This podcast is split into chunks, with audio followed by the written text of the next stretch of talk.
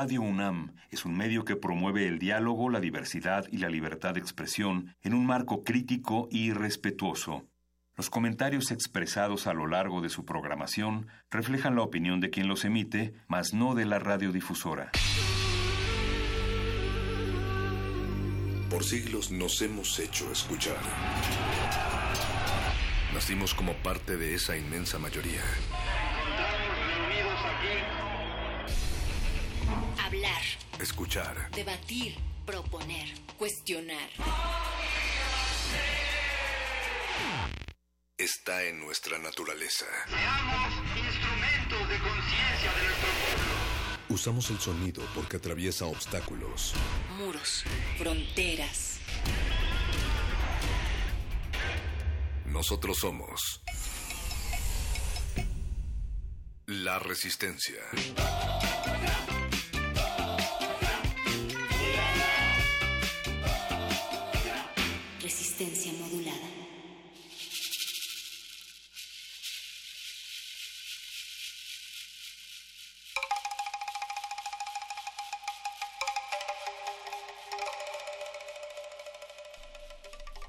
cual fuerza centrífuga ígnea, escapando de sí misma y con furia de unos diez mil huracanes, abriéndose paso circular para consumirlo todo en su hornaza insaciable, desplazando incluso a la muerte. La pobreza sigue presente y nos mira a través de tablas podridas por el profundo invierno. De pronto en esos ojos que miran desde los agujeros, desde los agujeros de la urbe de la Ciudad de México, desde las goteras, desde la noche, que nos repiten nuestros nombres y nuestros apellidos, llega Radio UNAM a través de las frecuencias del 96.1 de FM. Hay dos Méxicos, nos dicen, nosotros sin embargo analizamos 96.1. Berenice Camacho.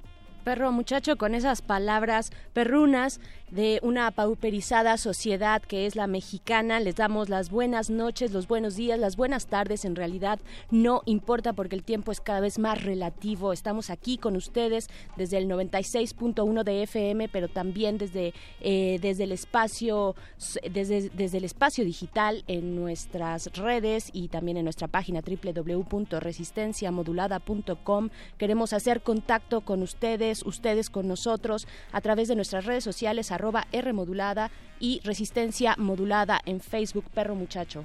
Gracias a todos los que nos siguen estériles, sin sangre, ni agua, ni aire, pero llenos de frecuencias. Gracias a todas las orejas que están del otro lado de la bocina, pero también gracias a todos los que se encuentran del otro lado del cristal en esta tres veces H estación, don Agustín Mulia en los controles técnicos, eh, Betoques en la producción, Iván por alguna razón también en las redes, ya saben, quejas, sugerencias a nuestro Facebook y a nuestro Twitter. Ahí está Iván respondiendo todas sus dudas. También está Lalo Luis, importado desde Venezuela, pero también Alba Martínez en la continuidad.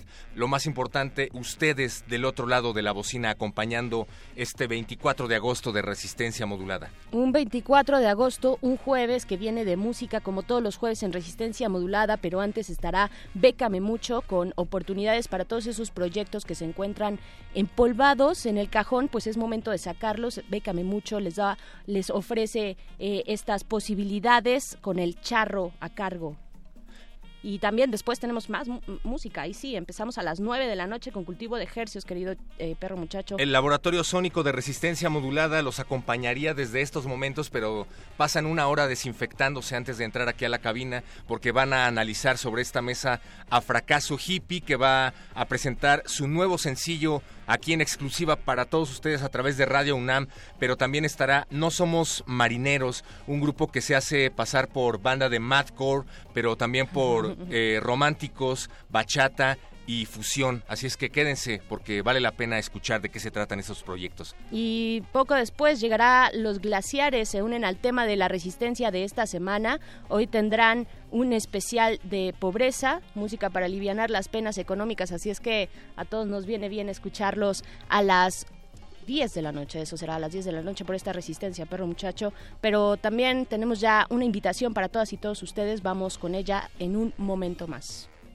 No, no, no, no, no, no, no, no, no, no, no, no, no, no, no, no, solo sonido. Resistencia modulada.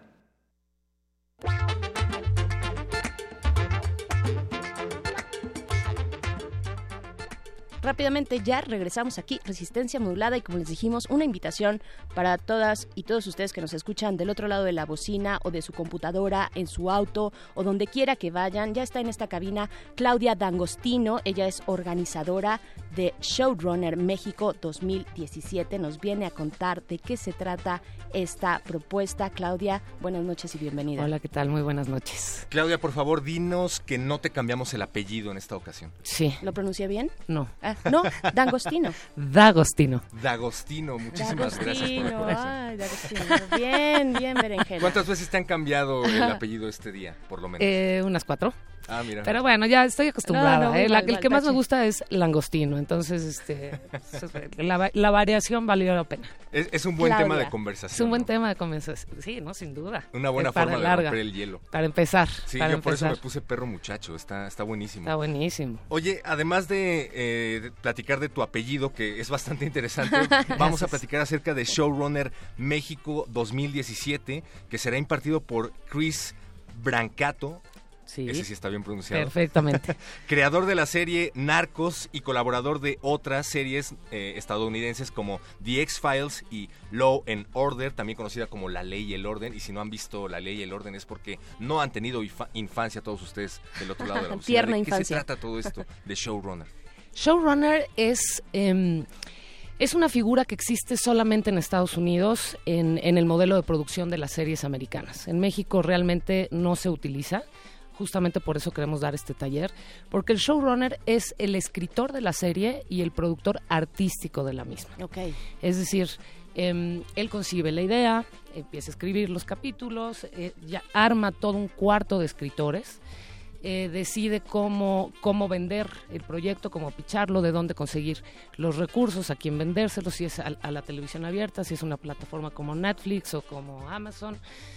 Eh, también decide toda la parte de la dirección de arte, se involucra en la parte de edición, en la parte de postproducción, en la, en la producción general de la serie, del piloto y después de la distribución. O sea, es el alma de la es una serie. figura Es importantísima. una figura importantísima, eh, importantísima que no existe en México. En México, de alguna manera, trabajan los guionistas por un lado, el director normalmente dirige toda la serie y el productor ejecutivo pues participa en todo, ¿no? Y director de arte aparte, ¿no? Hay director de arte. eh, aquí el showrunner sigue habiendo directores de arte, eh, diseñadores de producción, como se dice en el cine básicamente, pero todos están supervisados por el showrunner. O sea, el showrunner es el personaje más importante de las series americanas. Entonces, bueno, Chris Brancato, en efecto, como bien lo decías, es, eh, fue escritor, empezó como escritor, ¿no? De Beverly Hills 90200, que se está Ah, un poco wow. fre- que fue larguísima. Bueno, wow, así empezó. Eh, vaya. así empezó. Ajá. Siguió con X-Files, eh, Law and Order y como showrunner ha estado en Hannibal y en las dos primeras temporadas de Narcos. Podrías enten- entenderse también showrunner como creador. O sea, cuando nosotros vemos una serie, este, siempre dice created by Chris Brancato o Vince Gallagher o como sea, ¿no? La mente maestra la detrás del mente maestra detrás de los contenidos. Entonces el taller tiene como objetivo básicamente pues tener las herramientas para crear una serie de televisión con, con éxito internacional, con los estándares y la calidad internacional. No porque en México no haya talento, ¿eh? que quede claro, porque No, por supuesto. tenemos unos productores, directores, fotógrafos, editores, de todo, extraordinarios, sino simplemente es como este intercambio de información para que tengamos otro tipo de herramientas para llevar a cabo nuestras series eh, televisivas, ¿no? Claro, y esta figura, Claudia, está migrando hacia otros lugares, bueno, Sí, ¿no? sí, Tan sí. Arraigada en, España, Unidos, en pero España ya empieza durísimo, en Argentina. Y aquí, eh, eh, Club de Cuervos, eh, digamos que es una serie que ya, ya se trabaja para la plataforma net- eh, Netflix. Digamos que Gary Alasraki podría ser un showrunner eh, sumado con su productor. Él es, él es director también, pero bueno, tienen un showrunner en la serie, ¿no? Ok. Para, para que nos entiendan, el showrunner vendría siendo algo así como el productor de la telenovela de moda o algo mejor que esto. No, mucho mejor. Mucho mejor, mucho más justamente- complejo, ¿no? justamente- Es un reto, Justamente, justamente porque es escritor. O sea, justamente las series eh, que vemos y que nos gustan y que todos seguimos dependiendo del, del estilo que te guste serie, lo- eh, eh, las internacionales y las que tienen más de seis o siete temporadas es porque tienen un contenido, tienes tienen unos guiones que te aguantan eso y más, ¿no? El showrunner es eso, es el escritor de la serie. Él decide cómo armar el writing room. O sea, cómo, cómo armar un cuarto de guionistas, cómo desarrollar la serie para que aguante hasta la séptima temporada o hasta la octava temporada, cómo cortar episodios si es necesario. Y además tiene toda la parte artística a su cargo, ¿no? Entonces él decide cómo quiere que se vea la serie. O sea, Narcos tiene una estética muy particular, ¿no? Y, es, y eso lo creó Chris Brancato. Yo me di cuenta de la ausencia del showrunner de The Walking Dead cuando llegaron a la nueva temporada.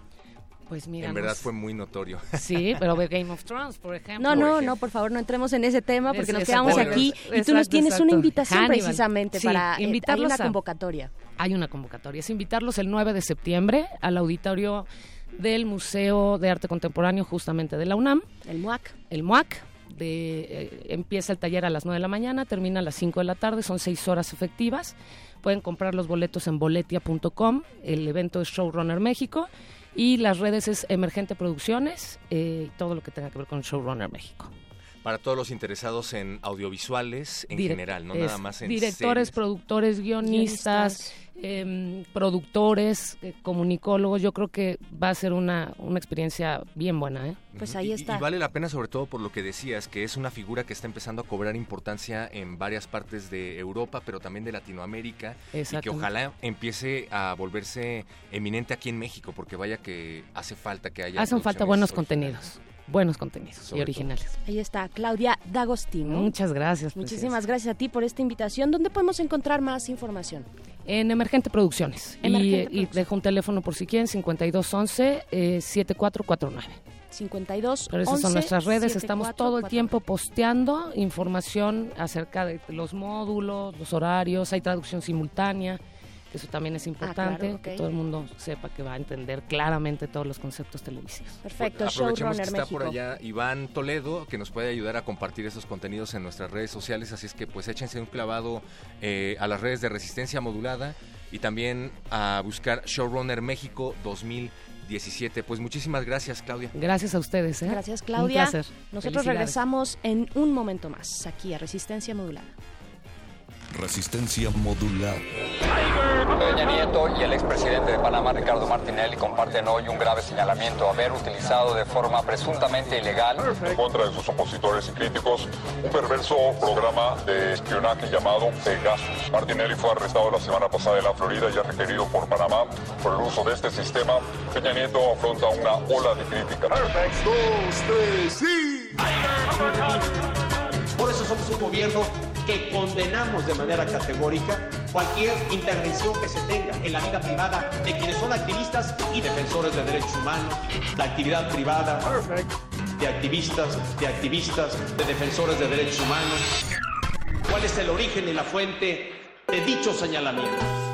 Este es un gobierno democrático. Este es un gobierno que respeta y tolera, que respeta y tolera las voces críticas.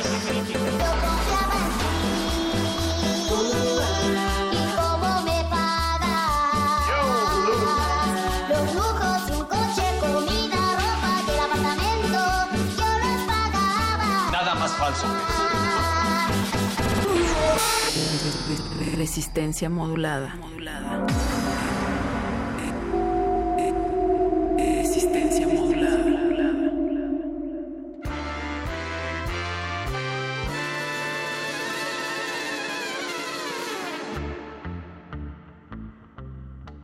Madre, yo al oro me humillo. Él es mi amante y mi amado, pues es de puro enamorado, anda continuo amarillo, que pues doblono sencillo, hace todo cuanto quiero, poderoso caballero es don dinero. Nace en las Indias honrado, donde el mundo le acompaña, viene a morir en España y es en Génova enterrado, y pues quien le trae al lado es hermoso, aunque sea fiero, poderoso caballero es don dinero. Perro Muchacho, Resistencia Modulada. Seguimos aquí precisamente con nuestro tema semanal que es la pobreza, la pobreza en México. Y bueno, un tema complicado, pero nos dimos a la tarea de buscar a un periodista, Memo Bautista, él es periodista y productor de radio aquí en la Ciudad de México, colaborador de Vice también, y el año pasado realizó un ejercicio periodístico muy interesante, es un ejercicio de periodismo de inmersión, así se le llama. Memo Bautista se fue eh, durante una semana, estuvo viviendo aquí en la Ciudad de México con el salario mínimo. ¿De cuánto es el salario mínimo en nuestro país actualmente? Bueno, están las zonas económicas, pero el salario mínimo es de 94 pesos diarios. Con ese salario viven 7.5 millones de personas. Perro muchacho. Así es que, pues esto es una producción especial de resistencia modulada Memo Bautista una semana viviendo con el salario mínimo. Y ustedes no se olviden de escribirnos para decirnos qué se comprarían con 95 pesotes al día. Estamos en resistencia modulada en Radio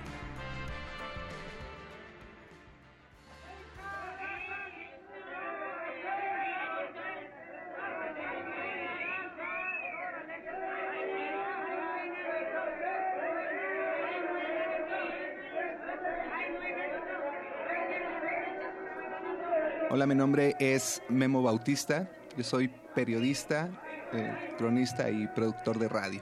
Y vamos a hablar un poco de este reportaje que hice sobre vivir con el sueldo mínimo en, pues, en la Ciudad de México, que se produjo eh, pues, a finales del año pasado, de, de 2016. La idea de este reportaje surge en realidad por una propuesta de Alejandro Mendoza, que es el editor de, de Vice.com, y él es el que me propone hacer algo con, con el sueldo mínimo, ¿no? Me dice, oye, ¿por qué no hacemos algo de, pues, ¿qué, sucede ahora con el sueldo mínimo? Eh, estábamos a unos, pues sí, a pocos días de que empezara esta discusión en el Congreso, ¿no? De que cada año hay que, hay que modificar el sueldo mínimo.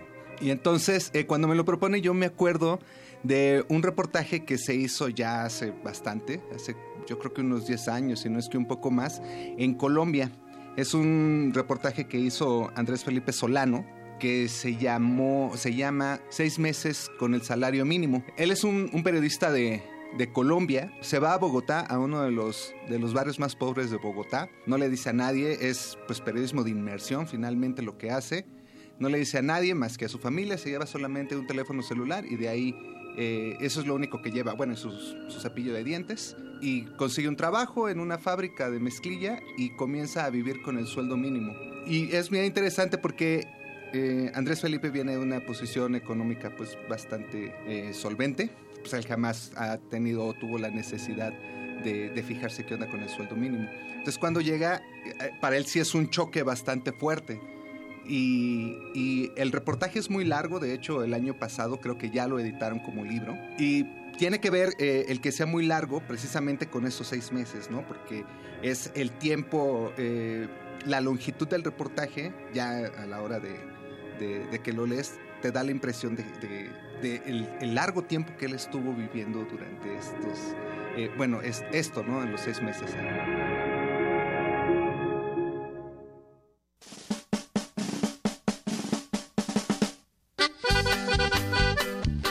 Bueno, a partir de esto fue que dije, órale, yo, yo quiero hacer algo, algo muy parecido. Y entonces hubo, hubo que pues, producir, ¿no? Prácticamente el, el reportaje. Yo no quería hacer algo solamente con comida. En México, eh, durante ese año, casualmente se hicieron algunos reportajes sobre comer con el sueldo mínimo, ¿no? BuzzFeed hizo uno, eh, mientras tanto en México también hicieron otro, y lo hicieron por una semana también, ¿no? Comer eh, con el, ¿para qué te alcanzaba, no? En cuanto a comida, el sueldo mínimo. Y yo he de decir que si nada más destinas eh, el sueldo mínimo para comer, que eran como 512 pesos más o menos, este, si lo destinas para comer durante una semana, sí te alcanza. Sin ninguna bronca tú puedes comer durante una semana con 500 pesos, pero nada más comer, ¿no?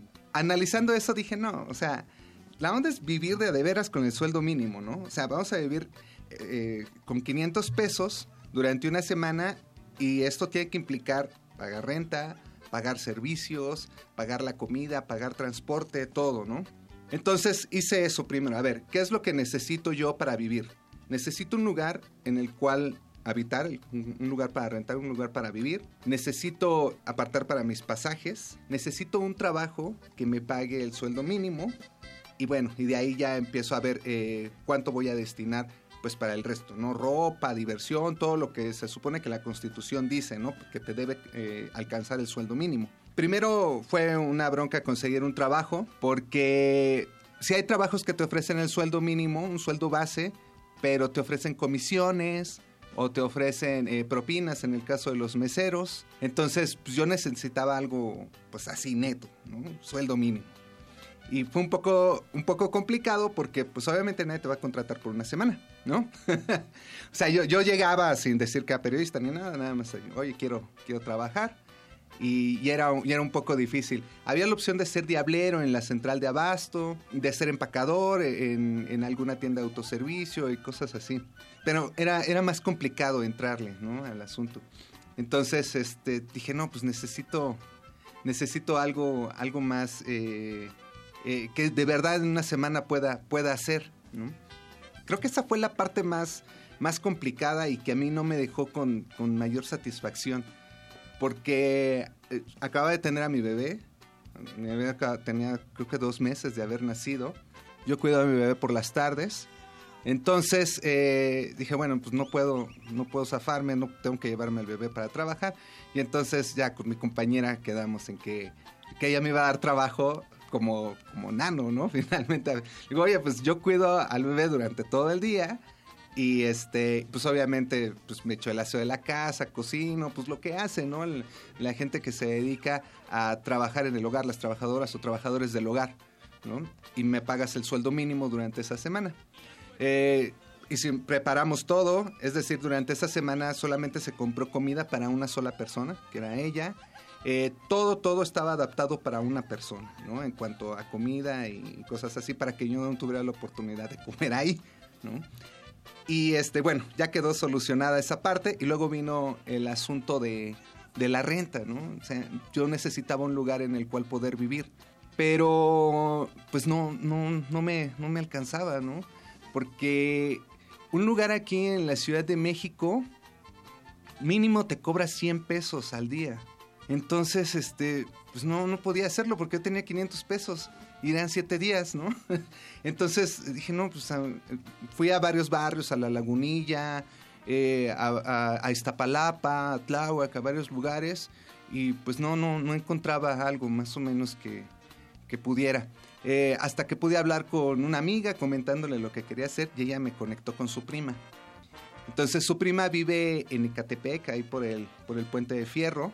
Y dije, ah, bueno, es un, es un buen lugar porque además el Estado de México es uno de los est- tres estados que tiene eh, mayor concentración de gente que gana el sueldo mínimo. Entonces dije, bueno, sí, está, está muy bien aquí. Eh, es una casa eh, pues de, de interés social eh, que esta persona ocupa con sus hijos. Y una recámara es ella, una recámara de sus hijos. Y entonces a mí me dejaron el, el sillón, ¿no? Eh, pues ahí hicimos eh, el- la división de cuánto tendría yo que pagar eh, por, por ocupar esta, esta habitación en una semana. Entonces creo que salieron 150, 175 pesos más o menos. Bueno, en el reportaje bien. Y bueno, ahí ya, ya le, le descontamos esos 170 pesos a, la, a, a los 500, ¿no? Y le dije, bueno, pues tenemos que pagar gas, ¿no? Entonces igual hicimos la división, ella le llegaba el tanque de gas creo que en 500 pesos o 450, algo así. Entonces hicimos la división por tres meses por día y pues salió. Entonces, pues, todo, todo lo fuimos dividiendo. Al final, lo que planeé también fue el transporte, el pasaje. Dije, bueno, el pecero me cobra 13 pesos, serían ida y vuelta de Indios Verdes a ahí el puente de Fierro, ida y vuelta serían 26 pesos, más el metro, que serían eh, pues el- los 5 pesos, serían 10 pesos, ¿no? Entonces serían 36. Entonces para ahorrarme 2 pesos, preferí irme en el Mexibus, ¿no? Porque el Mexibus te cobra 6, entonces ya serían más 12 pesos, ¿no? Pero después vino ahí una bronca que después te, te voy a contar, ¿no? este, bueno, yo hice mis cuentas y pues ya tenía solucionado el, el transporte, me sobraban creo que 108 pesos, con eso compré lo básico para comer, que fue un cuarto de arroz, me fui al mercado, porque pues, si iba al súper no me iba a alcanzar. Entonces en el mercado era donde sí podía comprar un cuarto de arroz que, que creo que me costó el cuarto de arroz 5 pesos. Compré igual creo que 8 pesos de, de frijoles. eh, salchichas, pues las salchichas eh, son muy baratas, entonces compré creo que 5 salchichas. Entonces hígado de, de- cerdo para, pues, para comer algo de carne. Entonces a 10 pesos el cuarto de hígado de cerdo todavía, cuesta lo mismo. un poco de verdura, Y total, o sea, sí, sí me salió y al final me sobraron 25 pesos que dije, bueno, pues el fin de semana me voy a echar una chela con 25 pesos. Y ya, eh, quedo con esta persona que voy a llegar a, a su casa en, en, la noche, un domingo en la noche, y me iría el, el, otro domingo en la noche para empezar todo ahí de ceros en Ecatepec.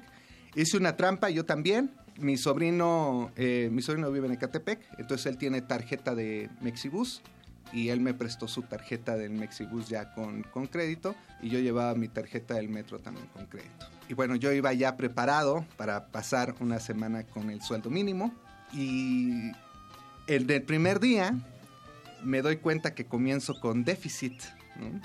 porque resulta que en el Estado de México el transporte, eh, bueno, el Mexibus no es como el Metrobús aquí en la ciudad. En la Ciudad de México eh, los transportes son gratuitos, los transportes, el transbordo, perdón.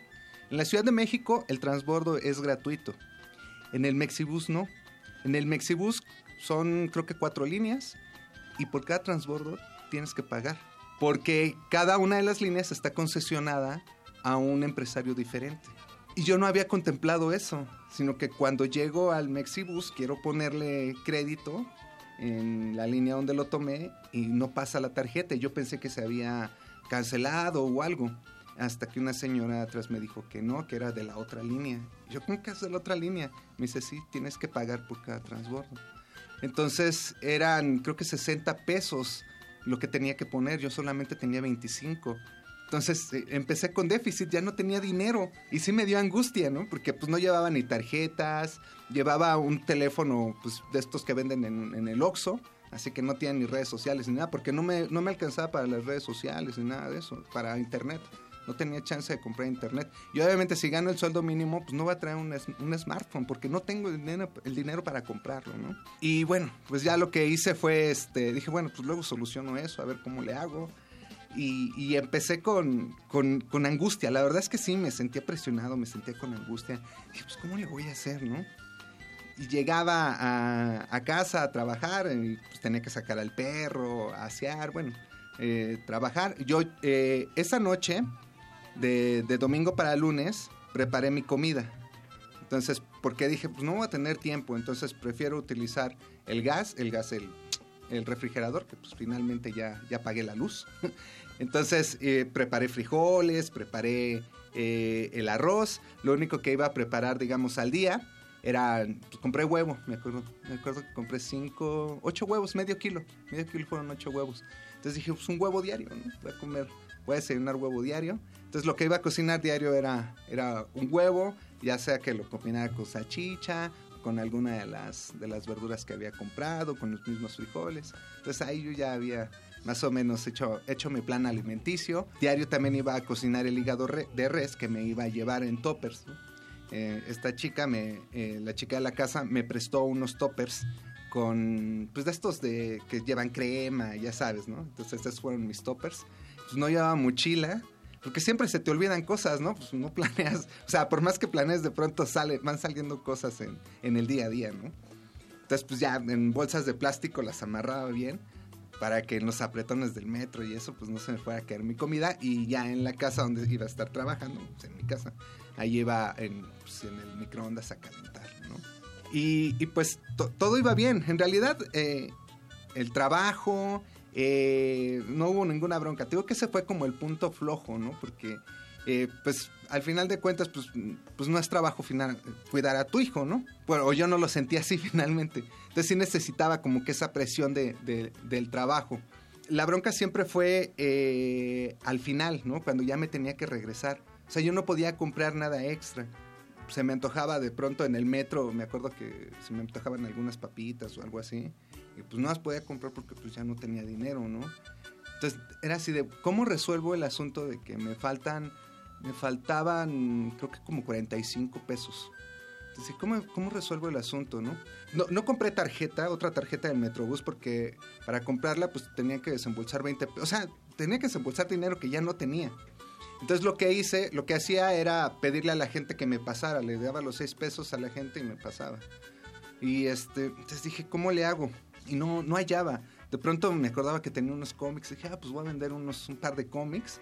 A ver, a ver si, si con eso la, la armo.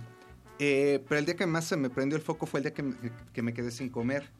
Ese día olvidé yo el, eh, mi comida, igual pues por la prisa. Salí y ya cuando iba a medio camino me acordé que no llevaba de comer. Puta, ¿Cómo le hago? ¿Cómo le hago? Y pues estuve tomando agua todo el día, pero pues no, o sea, nada más me dieron ganas de ir a orinar. pero no se me quitaba el hambre.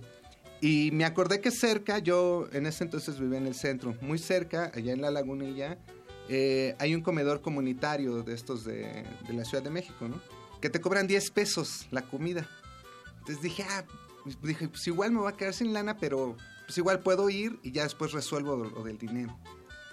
Iba ahí, eh, llegué, pero como es muy barato y pues hay mucha gente en el centro, entonces ya cuando llegué pues ya se había terminado la comida. Yo iba con el bebé, me acuerdo. Y entonces un, pues, pues eh, no era un te por ocho, pero pues era un tipo que vivía en la calle. Eh, llevaba un carrito en el que iba jalando cartón y, y, periódicos y cosas así. Y ya nos pusimos a platicar. Él fue el que me dijo que vendiendo cartón, pues le salía más o menos. Entonces me dijo que por kilo les daban 7, 5, 7 pesos, algo así. Dije, ah, me acordé que ahí teníamos nosotros una pila de periódico que ya nos servía. Entonces dije, ah, pues voy a agarrar la pila de periódico y ya con eso. Y este, no, no es cierto, no les daban 7 pesos, les daban como unos 50, ya me acordé. Daban como unos 50. Entonces dije, no, pues tengo ahí un chorro, yo creo que me van a dar como unos 50 pesos. Y no, al final me dieron 7 pesos. Pero bueno, pues con eso ya más o menos solucioné. Como mi tarjeta del Metrobús sí traía dinero, entonces lo que hice fue, eh, pues para, para tener efectivo, fue vender eh, el crédito, ¿no? Entonces a la gente que iba a entrar al metro o a comprar les decía, oye, pues mejor dame a mí los cinco pesos y yo te paso y les explicaba que necesitaba el dinero, que, que no tenía para irme a la casa. Y sí fue un poco complicado, la gente como que te, te, ve raro, ¿no? Así de, no, a lo mejor nada más me quieres robar mis cinco pesos, ¿no? Pues sí, ya estamos también en, en un momento tan caótico que, que, pues hasta por cinco pesos te pones así muy roñoso, ¿no? Y, y, la primera vez tardé como media hora, si no es que más, en que en vender mis cinco pesos y pasar a alguien y que me diera, que me diera a mí el dinero. Así fue como le, le, hice y pues ya más o menos pude, pude tener el efectivo, eso, más el... Ah, porque lo que hice también, dije, puedo tener el efectivo, me di cuenta que en el, en el metro, en el metro Zócalo, como hay tanta gente, hay chance de que te saltes. Entonces dije, sí, pues lo que voy a hacer es saltarme o, jalar un poco el, torniquete hacia mí para poder pasar y ya que no se dé cuenta el policía. Entonces así fue como le, estuve haciendo, me tuve que saltar el metro y pues ya me, me, ahorré ahí lo de cuatro días más o menos, ¿no? Entonces pues ya con eso fui compensando, porque pues en el Metrobús ahí sí es más difícil, entonces ahí sí tienes que, que, que enseñar la tarjeta, es más, más estricto el control. ¿Qué espera la gente? Bueno, a partir del 1 de enero de 2017 habrá un incremento al salario mínimo. La cifra actual es del 73 pesos 04 centavos, así se cotiza el salario mínimo, pero se incrementará 7 pesos de acuerdo con la Comisión Nacional de Salarios Mínimos. A través de un comunicado, el organismo informó que debido a diversos acontecimientos económicos, la suma se logró en un doble aumento salarial. Primero se aumentaron 4 pesos que ubicaron la cifra en 77 pesos con 4 centavos y posteriormente se incrementó 3.9% sobre la cantidad para quedar finalmente en los 80 pesos con 4 centavos que así estarán vigentes a partir del próximo año según la Comisión Nacional de Salarios.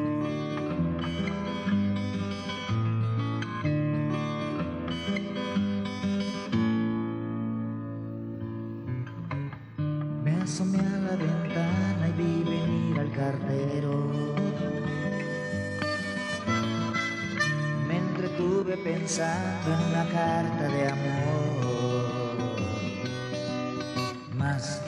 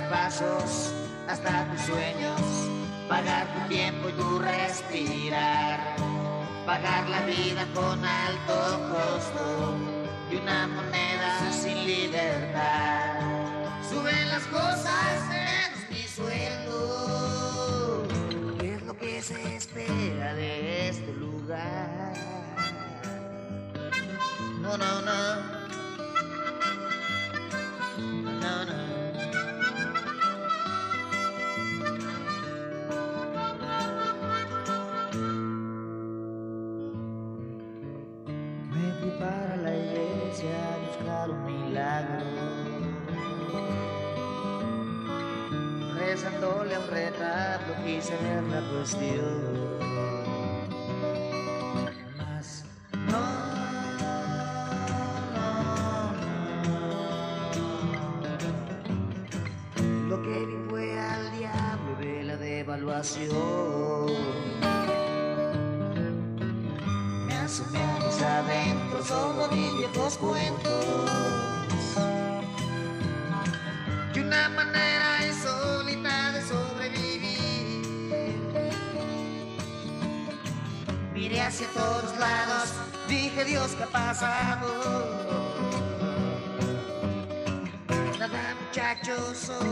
eres una asalariado.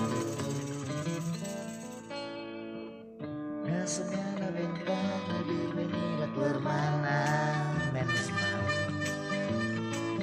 Me asomé a la ventana y vi venir a tu hermana.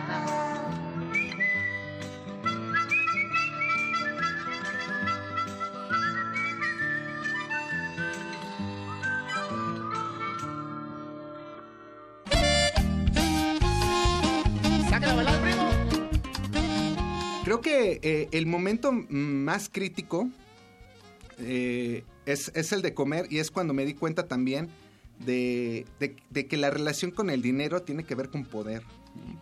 Eh, hubo un incidente que cuento en el, en el reportaje, que rompo un traste, rompo una, una olla express, bueno, la tapa en realidad de una olla express, estoy lavando los trastes, uno así de, ay, pues de agradecimiento porque me están dejando quedar en la casa, de buena onda me pongo a lavar los trastes y se me resbala la, la, la tapa de la, de la express, entonces hace un escándalo enorme, ¿no? Ya sabes, y cuando recojo la, la tapa, pues está rota la, la manija, el mango, ¿no? De baquelita. Y así, chale, ¿y ahora qué hago, no? Y, y baja esta mujer y me dice, ¿qué pasó? Digo, perdón, es que se me, se me cayó.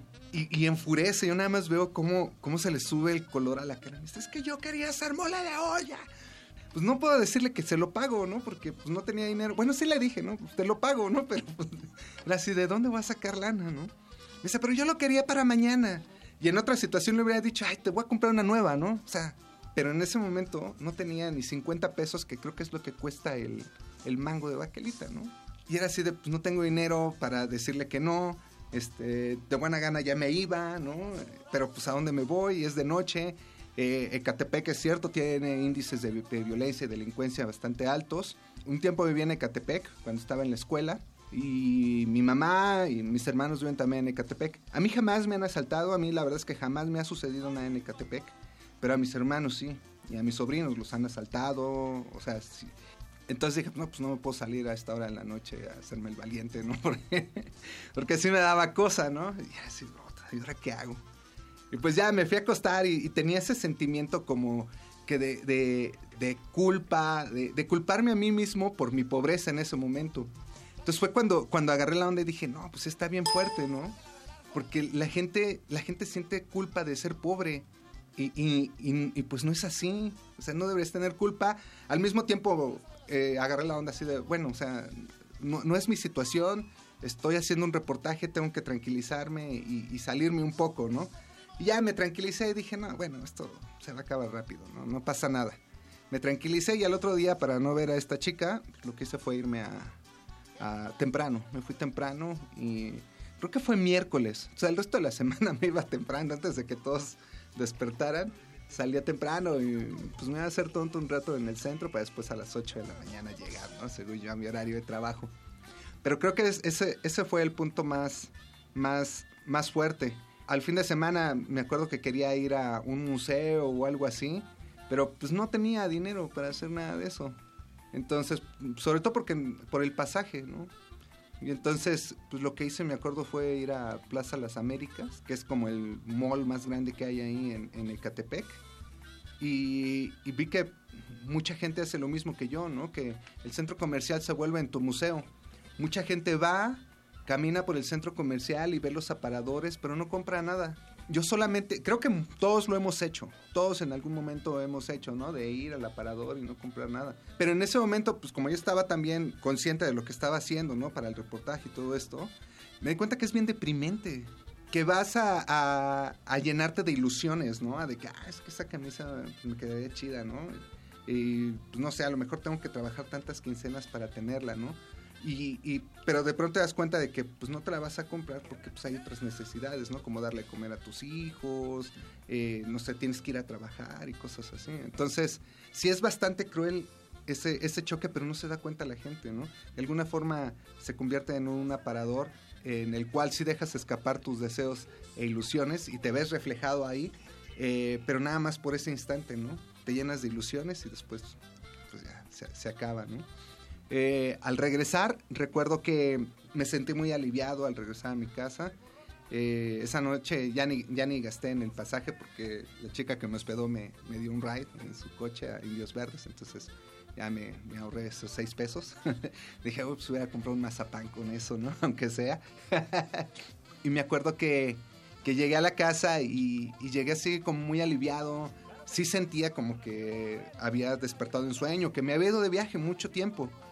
Y me acuerdo que lo primero que hice fue eh, ir al refrigerador y me hice un sándwich de mermelada con queso. Y, y, bueno, hacerte un sándwich, no es cierto, fue de crema de maní.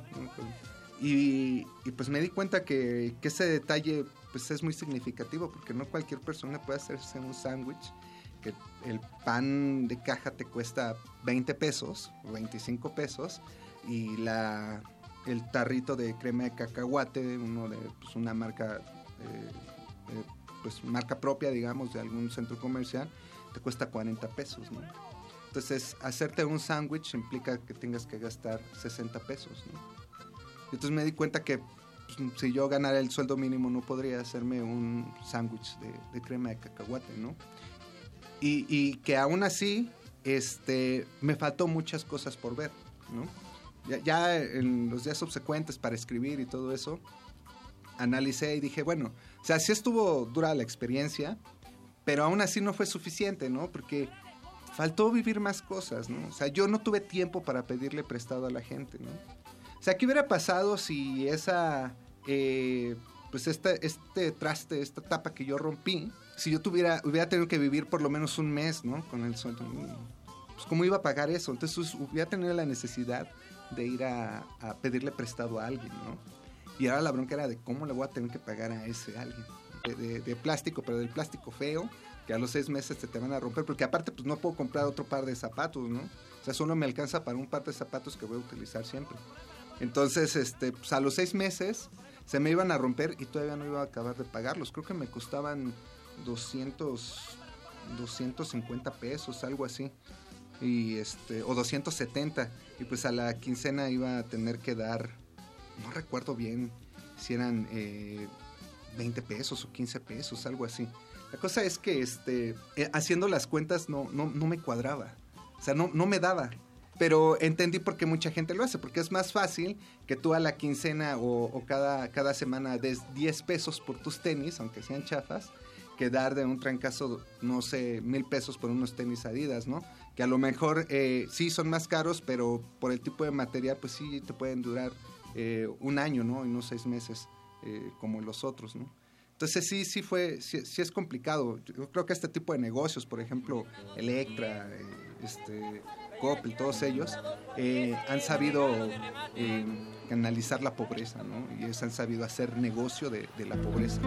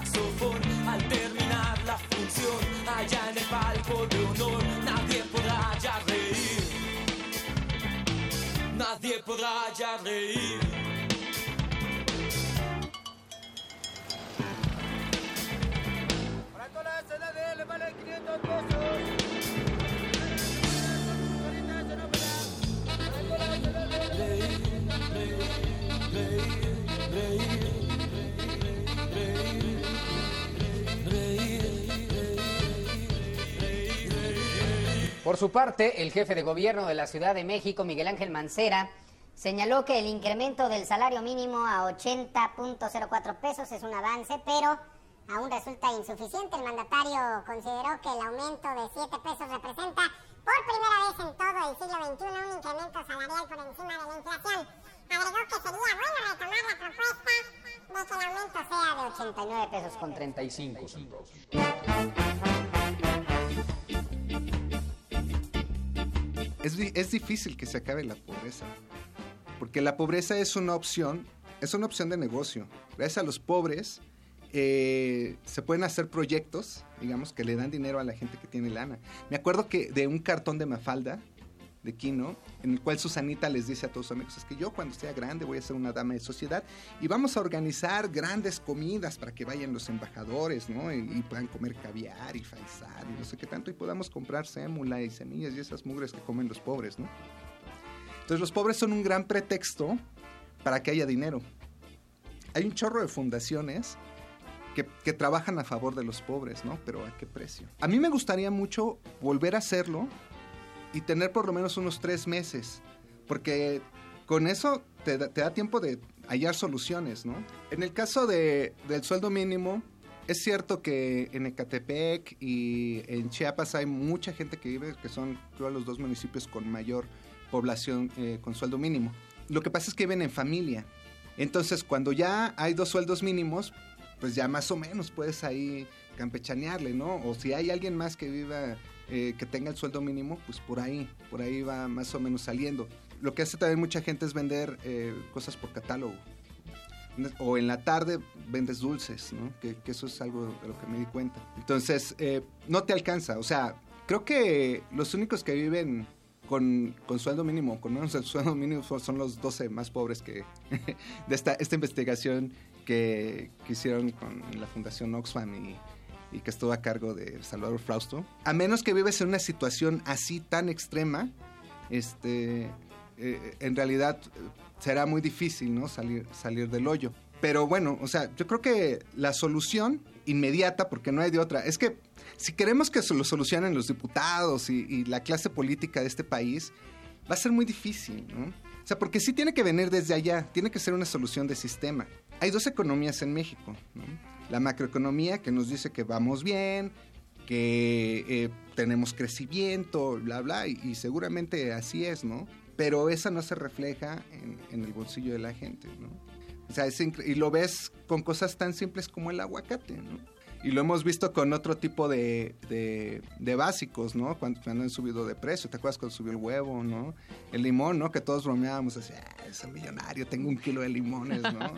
Entonces, este, eh, ahí es cuando, cuando se da cuenta eh, que, que no se han emparejado estas dos economías, ¿no? Y tiene que ver también con la misma historia que tenemos, porque una es, la historia de México y otra es la historia de los mexicanos, que es la que nosotros vivimos de, diario. Entonces a nosotros no nos queda, por desgracia no nos queda de otra, más que hallar nuestras propias soluciones y eso es pues, trabajar.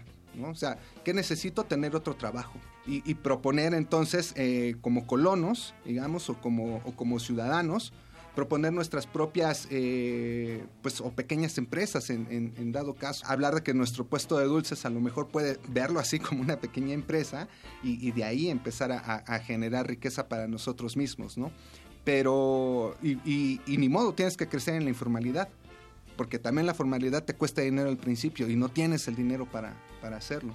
Pueden ser soluciones que, que a lo mejor eh, los economistas te van a decir que dañan mucho a la economía, pero son soluciones que a ti te resuelven el día. Y es lo que necesita la gente. Creo que eso hace falta mucho, ¿no? Hace el Coneval también hace creo que un par de meses sacó un, un estudio de que con 94, con 94 pesos al día puedes vivir. Y no es cierto, porque aparte ellos te decían, te, te, desglosaban, ah, ok, pues son 94 pesos al día, entonces tanto para renta, ¿no? Tanto para esto. Me acuerdo que para pasajes eran 7 pesos. Dices, no manches, o sea, 7 pesos al día para pasajes. Y dices, no puede ser, el metro cuesta 5, necesito 10 pesos mínimo. Entonces no puede ser que me digas, con 7 pesos al día eh, con 7 pesos te alcanza para los pasajes del día, cuando lo mínimo que necesito son 10. Este, este tipo de reportaje sí sirve, pero para hacer conciencia de la ciudadanía. El político y todos ellos, la verdad es que viven en otro nivel. Ellos no te leen. ¿Empatía con los claro, lectores? por supuesto. O sea, la solución de todo esto tiene que venir con, de nosotros, de los ciudadanos. O sea, hay que olvidarnos de los políticos. Pues dicen que es un mal necesario, ¿no? Yo nomás creo que es un mal. o sea, sí, la verdad nosotros no podemos confiarnos de, de, la clase política de este país, ni tampoco de la clase empresarial, de la, de la gran clase empresarial. ¿no? Entonces, este tipo de reportajes sí sirven para que nosotros como ciudadanos nos demos cuenta de qué es lo que está pasando. Pensemos en el otro, veamos que esa situación también nos afecta. ¿no? O sea, el que alguien esté jodido, te pega a ti. Que a lo mejor si tú le das chamba a esta otra persona o con él puedes hacer algo, se puede ser productivo y entonces comenzamos a crecer. Pero sí necesitamos ser conscientes de qué es lo que necesitamos, ¿no? O sea, hablar de, de, de pues yo gano dos sueldos mínimos o, o todo este asunto, eh, de repente es muy vacío. Necesitas, eh, en este caso, pues vivir una experiencia así o leer una experiencia así y darte cuenta de qué significa en realidad este, vivir con, con ese sueldo mínimo y, y- y tener hambre. No sé, yo recomendaría, por ejemplo, mucho que leyeran este, el de Los 12 más pobres, que, que es un excelente trabajo, a mí me gustó mucho, porque también te da empatía, ¿no? Te, te das cuenta de que, de que es una desgracia que en este país viva uno de los hombres más ricos del mundo, o que el 50% de la riqueza de este país esté en manos de 20 familias. Y el resto, eh, pues ya no digamos nosotros, ¿no? Nosotros como sea, pues ahí, ahí la vamos pasando, ¿no? Sino los otros 50 millones, pues tengan que, ver de dónde le rascan. Hay, muchas cosas que tenemos que resolver, ¿no? Por ejemplo, podríamos empezar eh, con el asunto de la basura, ¿no? Separar la basura nos favorece mucho. Nosotros tiramos muchísima basura orgánica, ¿no? Muchas cosas que sí sirven. Por ejemplo, en los mercados se desperdicia mucha comida, ¿no? La central de abastos hay mucha comida que se va y se tira, ¿no? Porque ya no la van a vender. Pero es comida que sí sirve, ¿no? Y que pueden llegar los, pepana- los pepinadores y la recogen. En la central de abastos, de hecho, eso hacen. Mucha gente llega y de la zona en donde está la... la- donde llegan a tirar la fruta, la verdura que, que ya no está buena para la venta, pero que sí está buena para consumir, pues mucha gente va, la, la recoge y se la lleva. Incluso los taqueros llegan a recoger ahí el cilantro. Pero es cilantro bueno, finalmente.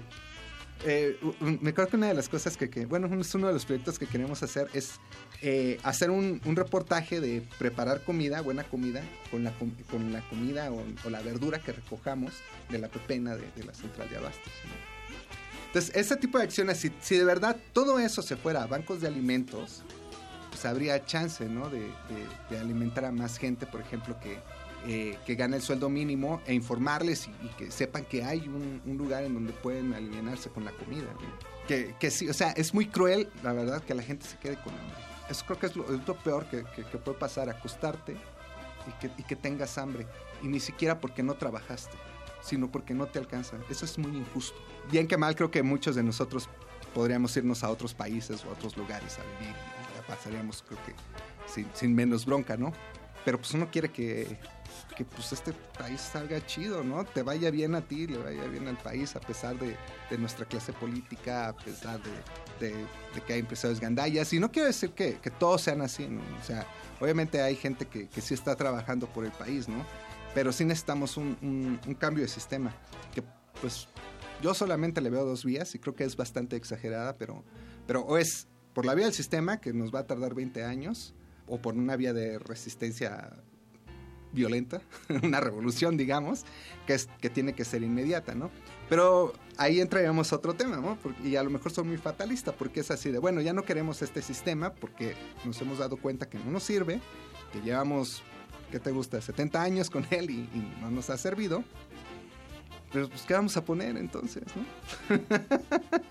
y estamos en el filo de la navaja, porque pues si, si tiramos este sistema, pues nos quedan los narcos, ¿no? También, entonces hay que hacerlo, o sea, estamos en el filo de la navaja, es, eh, no sé, necesitamos trabajar en formas creativas para hallar soluciones, ¿no? Y, derrotar al sistema con su propio juego. Eh, bueno, yo dirijo también un sitio de periodismo narrativo que se llama crónicasdeasfalto.com y ahí precisamente pueden encontrar otras crónicas eh, pues acerca de, la ciudad. Pues muchos de nosotros nos hemos metido en este tipo de periodismo narrativo, periodismo de, de inmersión. Entonces, este, tenemos corresponsales en Japón y, y en varios lugares. Entonces ahí, ahí pueden darse, darse una vuelta y, y, pues checar las, las historias que hemos encontrado, no solamente en la Ciudad de México, sino en cualquier otra que se nos ponga enfrente.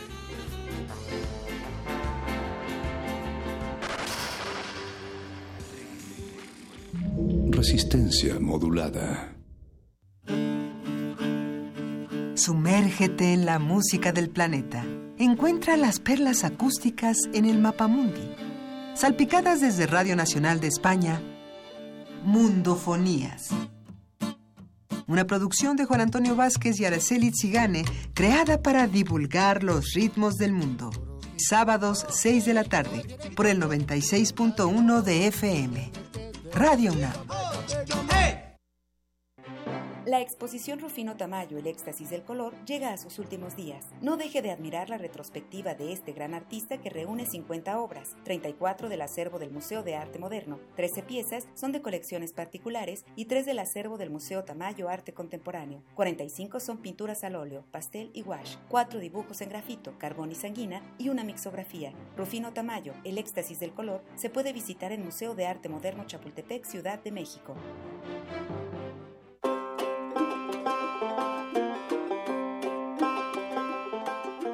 En el año 2017, la República de Finlandia celebra sus primeros 100 años de independencia. Con ese motivo, Radio UNAM y la Embajada de Finlandia en México coproducen una nueva serie radiofónica.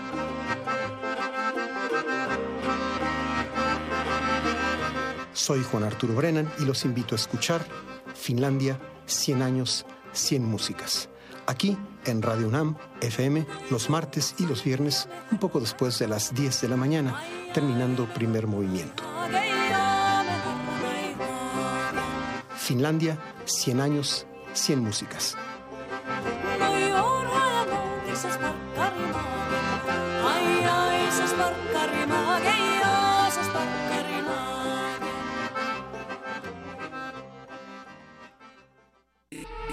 Resistencia modulada. Resistencia modulada.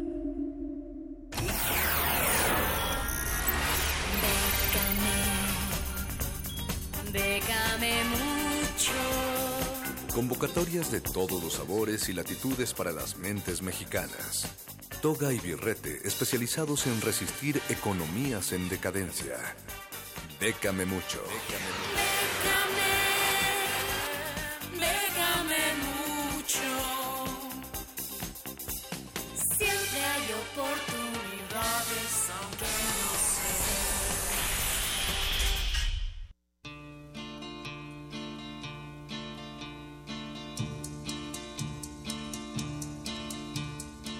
Lo peor de todo esto es irte a dormir lleno de talento, pero sin nada de dinero, con los bolsillos vacíos. Pero para eso viene el charro esta noche a asesorarnos aquí a Resistencia Modulada para que todo ese talento sea remunerado y no se derroche eh, pues en el vacío, mi querido charro. Buenas Bienvenido, noches. Charro. ¿Cómo Gracias, estás? Buenas, buenas noches, perro. Buenas noches, Bere. Y buenas noches, Resistencia, que nos escucha fielmente como cada jueves. Ahí está. ¿Qué nos traes esta ocasión? Pues en esta ocasión les traigo una que ya les había mencionado, pero como estábamos platicando fuera del aire, luego ese es el problema con aquellos que queremos aplicar a becas, se nos pasan las fechas, hay mucho interés, tenemos el proyecto, pero si alguien nos echara un recordatorio, sería lo adecuado. Y en ese sentido está eh, la última, eh, el último cierre del programa de fomento a proyectos y coinversiones culturales 2017 del FONCA.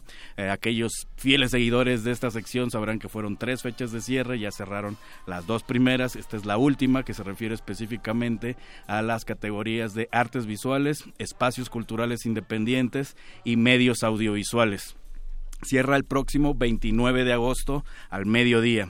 Eh, por, recomendamos obviamente que su información la suban antes porque como es en línea luego todo el mundo está subiendo sus documentos y se satura. Tráfico online. Tráfico online y si un documento de ustedes no se cargó bien por esa razón pues ya que van a quedar descalificados. Tienen un fin de semana más para aplicar a la convocatoria, así es que no hay pretexto. Así es, para aquellos que no escucharon la, la- la- la explicación de este programa, a grandes rasgos se trata de apoyar, apoyar proyectos de coinversiones. Coinversiones, para entenderlo de una manera más amable, se refiere a socios. Eh, un socio sería el FONCA, que es quien va a aportar el dinero, otro socio sería quien está presentando el proyecto y necesitarían al menos un tercer socio que ponga algo en especie o en efectivo para que sean al menos tres socios o coinversores, que es como funciona este programa. Dependiendo la categoría y la forma en que vayan a participar, que pueden checarlo a detalle en las bases completas, eh, pueden pedir hasta 250 mil pesos en una categoría, en otra medio millón de pesos y en otra 750 mil pesos, lo cual pues no está nada mal. Nada un poco más que el mínimo, ¿no? Un poco más, un poco más. Ahora que andábamos hablando de esos temas terribles. Y bueno, ese es- les recuerdo es la última, el último cierre de este programa, que es el próximo 29 de agosto. Eh, otra opción que les traigo, que esta para que no les agarren las prisas, está abierta todo el año, es la opción de la Fundación de un refresco de cola. Un conocido, Conocido refresco. que promueve valores familiares, pero además da dinero, dicen. Así es. Para aquellos que están inmiscuidos en esto de la publicidad, no se vayan con la finta. Es- Esta empresa tiene un departamento que, que atiende lo que son eh, temas de publicidad, tal cual se conocen, pero este departamento que es la fundación ataca lo que es eh, específicamente el caso de administración y acceso al agua, bienestar y vida sana y activa reciclaje en comunidades y temas de educación. Entonces, sus proyectos tienen que ver poco o mucho con estos rubros, tienen que dirigirlos no a publicidad, sino al departamento de la fundación. Esta convocatoria, como les digo, está abierta todo el año y una vez que eh, presentan su propuesta, tardan en promedio alrededor de dos meses en contestarles y si en caso de estar interesados en, en darle la proyección o darles el recurso, ya de ahí en adelante ya siguen con el, el procedimiento que tengan ellos eh, determinado para darles el seguimiento. Lo bueno es que en este caso no tienen un, tope a la cantidad que uno puede aspirar, siempre y cuando sea eh, el costo y beneficio razonable. Puede que digan yo necesito 10 mil pesos para hacerlo o yo necesito un millón de pesos, siempre y cuando el proyecto lo sustente, puede ser que sea autorizado. ¿Recibirán proyectos radiofónicos, Charro? Bueno, luego me cuentas. Ah, ahorita le contamos. Otra opción que les traigo para el día de hoy es la convocatoria del Beach Media Fellowships for Writers. O sea, eh, hay un medio que se llama Beach Media y, y está buscando escritores. A grandes rasgos, esta convocatoria cierra el próximo 31 de agosto y está enfocando la convocatoria a personas que tengan poca experiencia en esto de escribir. También pueden aplicar profesionales, ¿por qué no? Pero bueno, están buscando apoyar precis- precisamente a aquellos que están empezando en esto de los medios y les interesa o les agrada esto de redactar. Entonces, en ese caso en específico, están buscando pues material joven de todo el mundo para que manden sus propuestas y aquellos que sean seleccionados les darán una beca de dos mil dólares, que la cotización del día de hoy son 35 mil pesos mexicanos a cada uno para que escriban en el medio durante un periodo de tres meses. Es importante recalcar que no es para que los contraten ni hay esperanza de que al, ajá. terminar los tres meses los pudiesen contratar. Es específicamente para que escriban los tres meses y una vez concluir los tres meses ya se les dan las gracias. No insistan, su por dinero. favor. Pero bueno, es una oportunidad para que tomen experiencia y les paguen. Porque luego está eso de que les dicen que, que quieren recién egresados con toneladas de experiencia. Aquí es al revés. Aquí están buscando gente que no tenga experiencia y lo pregone a los cuatro. Ah, es una buena propuesta, ¿eh? Para ¿Y los puede- que inician. ¿Pueden participar hombres y mujeres por igual o es solo para mujeres? No, hombres y mujeres, aunque el medio, eh, obviamente, bueno, obviamente para mí, pero eh, Beach Media tiene un- un- una tendencia a ser un medio feminista, entonces aquellos que tienen este gusto por temas de feminismo puede que tengan mayor predilección porque conocen más del tema si es que ya, ya han tenido seguimiento en, este, en estos temas. Entonces, pues, pues chequen la, la convocatoria. Obviamente la convocatoria está en inglés porque el medio es eh, extranjero, pero pues no, no, no hay mayor problema de que saquen su aplicación de Google para acabar de entender alguna palabrilla ahí que se les pudiese ir. Les recuerdo, cuesta, eh, este, cierra el próximo 31 de agosto del presente año. Y para terminar la sesión de hoy les traigo lo que es el concurso de cuentos Ciudad de Marbella. También cierra el próximo 31 de agosto y es para escritores de cualquier nacionalidad. Quieren obviamente cuentos, pueden participar por persona hasta dos cuentos de ocho folios, ocho páginas cada uno, para que, bueno, entonces no son cuentos muy extensos. Si tienen un cuentillo ahí como que quieren darle una, una pulidita, ocho páginas es algo alcanzable en Sí, poco tiempo. razonable. Y bueno, para los ganadores eh, habrá, un habrá dos premios, uno es de eh, 5 mil y otro de 2 mil euros, que a la cotización del día de hoy estamos hablando de 103 mil 800 pesos y 41 mil 520 pesos mexicanos en respectivo caso. Así que bueno, dos cuentitos de ocho páginas cada uno, creo que está bueno el chelín también. Muy bueno, querido Charro. Y si se nos escaparon algunos detalles o queremos saber más, ¿dónde podemos consultar? Así es, si no corrieron a tiempo por lápiz y papel, todo ya está publicado en las redes que ya se saben, pero ahorita les recordamos que son en Facebook y Twitter y Wanabit, hashtag Bécame Mucho y en las redes oficiales de Resistencia Modulada, muchachos. Muchas gracias, querido Charro. Perro muchacho, nos vamos a ir ya, nos despedimos porque llega el cultivo de ejercios de esta noche y antes vamos a tener un segmento noticioso, la nota nuestra. Vamos al corte informativo de la noche para que usted esté bien informado, querido resistente. Y gracias, Charro. Gracias, gracias a ustedes. Nos escuchamos la próxima semana.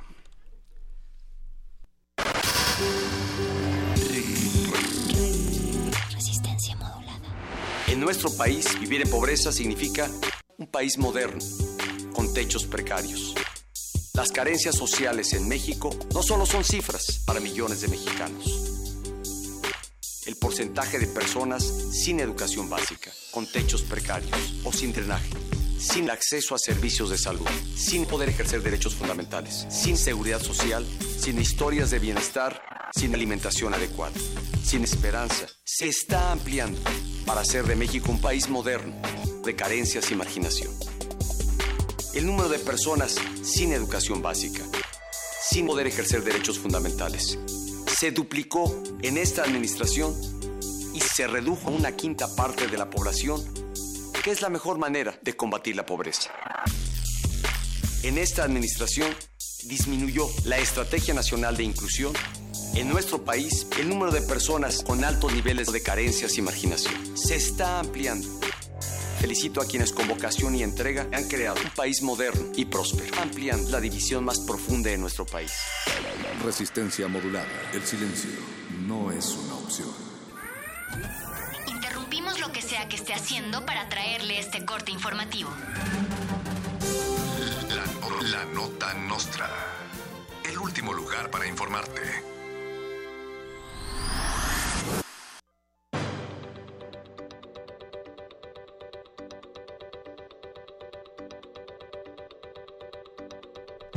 Videgaray le rinde homenaje a Luis Videgaray y devela un retrato en honor a Luis Videgaray durante una ceremonia dedicada a Luis Videgaray. El acto anual dedicado a los logros destacados en el ámbito de la excelencia de Luis Videgaray se llevó a cabo en el Palacio Nacional y asistieron personalidades como Luis Videgaray, quienes agradecieron a Luis Videgaray por su capacidad de ser Luis Videgaray. Desde aquí le enviamos un gran saludo a Luis Videgaray. José Antonio Meade, o Mid, como sea que se diga porque al cabo son la misma tontería, le rinde homenaje a José Antonio Meade y devela un retrato en honor a José Antonio Meade durante una ceremonia dedicada a Jo- a José Antonio Meade. El acto anual dedicado a los logros destacados en el ámbito de la excelencia de José Antonio Meade se llevó a cabo en el Palacio Nacional y asistieron personalidades como José Antonio Meade, quienes agradecieron a José Antonio Meade por su capacidad de usar corrector de ojos. Felicidades desde aquí a José Antonio Meade. El secretario de Educación Aurelio Nuño anunció la creación de la materia de astronomía en primarias y secundarias de la Ciudad de México. La materia será impartida por Madame Sassou y Walter Mercado. En el caso de las telesecundarias, los pequeñines recibirán cursos intensivos de los Caballeros del Zodiaco. Aurelio Nuño pidió que la astronomía sea aceptada de una vez por todas como una ciencia seria, ya que su ascendente en Saturno le dijo que Libra tiene influencias en Leo y él es Leo. Trump vio el eclipse sin gafas y sigue vivo. Esto fue la nota nostra. Gracias. Sigan en resistencia modulada.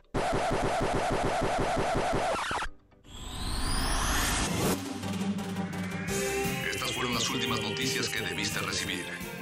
Puedes continuar con tus actividades cotidianas. La no- nota, nota nostra. La nota nostra. Tres años después, ¿cómo nos mantendremos frescos? Próximamente en Resistencia Modulada. ¿Recuerdan la última oportunidad que tuvieron de escuchar un nuevo programa de radio y dijeron, lo oigo al rato, lo oigo al rato, voy al rato? Si si sabes cómo nombrar a tu zarigüeya Si puedes imaginar un mundo sin abogados, o, o sabes combinar tu faldita, necesitas este programa. Y si no, ¡Vete al demonio, Clavaver! Ya cómete la maldita naranja. ¡Ya cómete la maldita naranja! un programa para escuchar a la sociedad desde una visión amarilla. Espéralo, Resistencia Modulada, tercer aniversario. Radio UNAM. Experiencia sonora.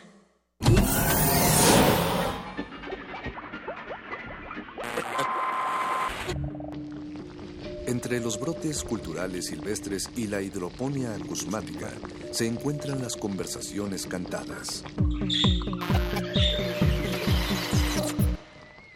Estudiamos el milagro de la música libre en el aire. Cultivo de hercios. Frescura en la flora musical.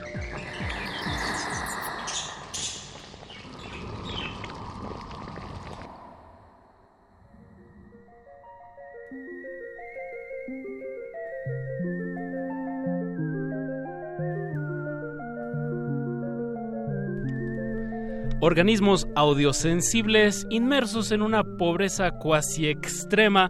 Bienvenidos a otra peligrosa y muy contagiosa emisión de Cultivo de Hercios. El laboratorio musical de resistencia modulada donde propagamos las más nuevas y fre- Frescas. frescas, eh, Frescas frecuencias. fres- frescas frecuencias que hacemos llegar hasta sus oídos. Por el 96.1 de FM, Radio UNAM. XEUN, como bien lo dice la voz que está del otro lado. ¿Quién es eh, esa voz? Esa voz no sé quién es, es una voz Siempre institucional. se mete y nos interrumpe. Benistófeles. Saludos. Eh, llegamos al mundo entero a través de nuestro portal en línea www.resistenciamodulada.com y a través del portal de Radio UNAM también. Así es, Así es, siendo así hoy es, agosto 24 a las 21 horas con 18 minutos, les damos la bienvenida a Cultivo de Ejercios, el espacio donde usted va a darse una buena pues una buena salpicada salpicada de música nueva que está sucediendo alrededor de, de México y de la República Mexicana. Les hablan en estos micrófonos Paquito de Pablo y Apache Raspi. Así es. Así es. Paquito, ¿qué va a pasar hoy? Eh, pues en estos momentos, ya en, en- en estos momentos estamos enlazándonos hasta Pátzcuaro, Michoacán, porque tenemos una charla que queremos compartirles y una nueva canción que se estrena, que ya está estrenada o se estrena Se ahorita? estrena mañana, Paco. Ah, se estrena mañana. Estamos, Estamos viajando en el tiempo, estamos adelantándonos a algo que todavía no es. Tres horas, un poquito menos de tres horas. Eh, bueno, te voy a corregir, pero en el buen sentido, Paquito, porque nos estamos enlazando a Morelia con gente de Pátzcuaro. Ah, ok. ok, Vamos a hablar con, con Trilce, que es la, eh, la flautista y vocalista del grupo Fracaso Hippie. Trilce, ¿estás por ahí? Hola, ¿qué tal? Aquí estamos todos escuchándolos. Eso. Hola, Trilce. ¿Quiénes son, ¿Quiénes son todos? Espera. Pues aquí está Checo, Tito y Cuautli conmigo. Todo, todo fracaso, hippie. Eso. Y los Estamos escuchando. Digan hola, chicos. Es- Hola. Hola. ¿Están agarrados de las manos? Sí, claro, claro. como hippies. Como los Hicieron una fiesta sorpresa. ¿Y, y en qué parte están exactamente de Morelia? ¿Qué están haciendo esta, esta tarde, esta noche de jueves? Pues estamos aquí en un en un bar. Ah, Este, nos invitaron a aquí a hacer la transmisión. De hecho, hay más gente escuchando también el programa y pues acá escuchando Wow. el- Eh, con, bien. con varios amigos. O sea, está sonando en el, en el sistema de sonido. Sí, sí. Ah, pues todas, eh, co- por cortesía de, de este bar, todos tienen un dos por uno en sus bebidas. En lo que dura la canción. De hecho, sí hay promoción dos por uno. Mira, 30, Como están el- 30 las dos cervezas. Bien. Oigan, celebro, celebro mucho que, que, que lleven a este, ex- o sea, que se, emo- que se emocionen igual que nosotros al hacer este espacio y que lo compartan y que se esté escuchando ahorita Cultivo de Ejercios en Morelia, en un bar. En lugares públicos. Exacto. Digo, public- eh, digo Públicos. como de pub. Eso que se- Ah, de, de un pop, ajá. Sí. Pues, chicos, ¿qué es lo que van a estrenar el día de mañana? Venimos al mundo, es un track que tardamos un rato pr- en producir y pues bueno, ya era la hora de que saliera a la luz. Debo, debo decir, eres Cuautli, ¿verdad? Cuautli, vocalista y guitarrista de la banda Fracaso Hippie. Tú eres el que produces. Sí, en este caso hacemos las grabaciones ahí en, en, un cuarto que ya acondicionamos para que pues suene chido. Nos hemos esmerado en conseguir micrófonos para hacerlo, entonces pues decidimos hacer nosotros mismos toda la producción. Eso, eso a veces pues toma más tiempo, pero pero le da un toque más personalizado, más más como a, a tu a su gusto, ¿no?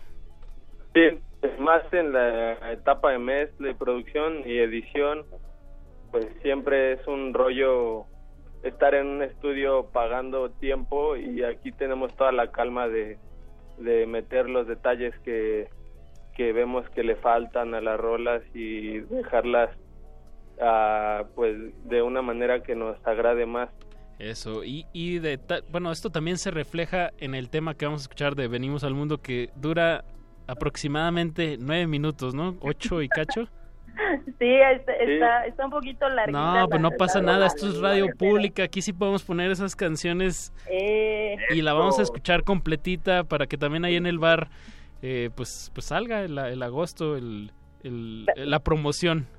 Claro, claro, sí, pues que por, por, este, darnos este espacio, esta oportunidad y pues que creo que se pueda hacer el preestreno aquí antes antes de tiempo anticipado el viaje en el tiempo aquí con ustedes. Está Eso.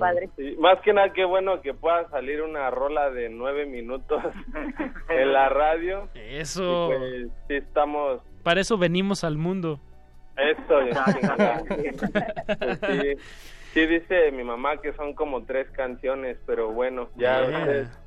La verdad, son como tres canciones. eh, pues a toda la audiencia y a todos ahí en Morelia o donde nos estén escuchando, eh, pues paren bien la oreja. Esto es un trabajo muy hecho en casa, con mucho amor, eh, una propuesta que de la verdad de, de lo que más me ha gustado en los últimos años que he visto en vivo, de verdad felicidades a Fracaso Hippie.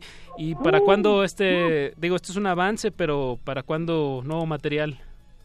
Pues la idea es darle velocidad a este rollo de producir y empezar a sacar una rola cada mes, cada dos meses. Nos, no habíamos nada en algo de tiempo. Eh, pues a darle prisa, pues ahora sí, porque el tiempo apremia y ya que van, en- ya que mañana estrenan, vámonos, vámonos, como dices, cada dos meses sacar algo. Sí Pues- estaría padre que fuera así. que, que vaya agarrando pues velocidad la cosa y pues chicos eh, les mandamos un, un abrazote hasta Morelia Michoacán y dejemos a nuestra audiencia que se relajen. Tienen nueve minutos para escuchar lo nuevo de fracaso hippie. Eh, venimos al mundo. Algo más que quieran agregar Pues nada, este un saludo a los a todos los radioescuchas, ojalá lo disfruten y pues que nos sigan en nuestras redes, que sigan a Cultivo de Ejercios y a todo lo que ahí presentan que está muy bueno. Eso. Este, y pues bueno, también nos esperamos pronto en octubre, nos estamos presentando en el Festival Cervantino. ah wow en Guanajuato Pues por allá nos vemos, por allá- allá, nos allá va vamos a ir a cubrir. Ahí va a estar Radio Nam ojalá ahí co- Ah, pues el 14 coincidamos ahí nos vamos a ver. El 14. Tú vas a ir el ca- esa semana, ¿verdad, Paquito? Sé que voy la segunda semana, pero no sé Creo qué- que es esa. Yo voy a ir la tercera. Ajá, ¿ah, ¿en serio? ¿No nos pusieron la misma semana? No, Paquito. Bueno, Está bien, es está como bien, cuando hay veces hay es que- como cuando entras a clases y, y separan a los amiguitos para A los que siempre están platicando. Oigan, chicos, un, un abrazotote y nos vemos pronto y enhorabuena. Venimos al mundo, fracaso hippie. Venga, Gracias música maestros. De acá de Morelia por invitarme. Gracias también aquí a Alvar Tesla por invitarnos, a Mac Yáñez, por, a Mac Yáñez también por hacer abrir el espacio para que se transmitiera esto en vivo. Eso. Por acá. Abrazos Apache. Y Eso. abrazos, Apache. Abrazos, Apache. Abrazotes de regreso. Música maestros, música fresca. Nueve minutos, venimos al mundo, fracaso hippie.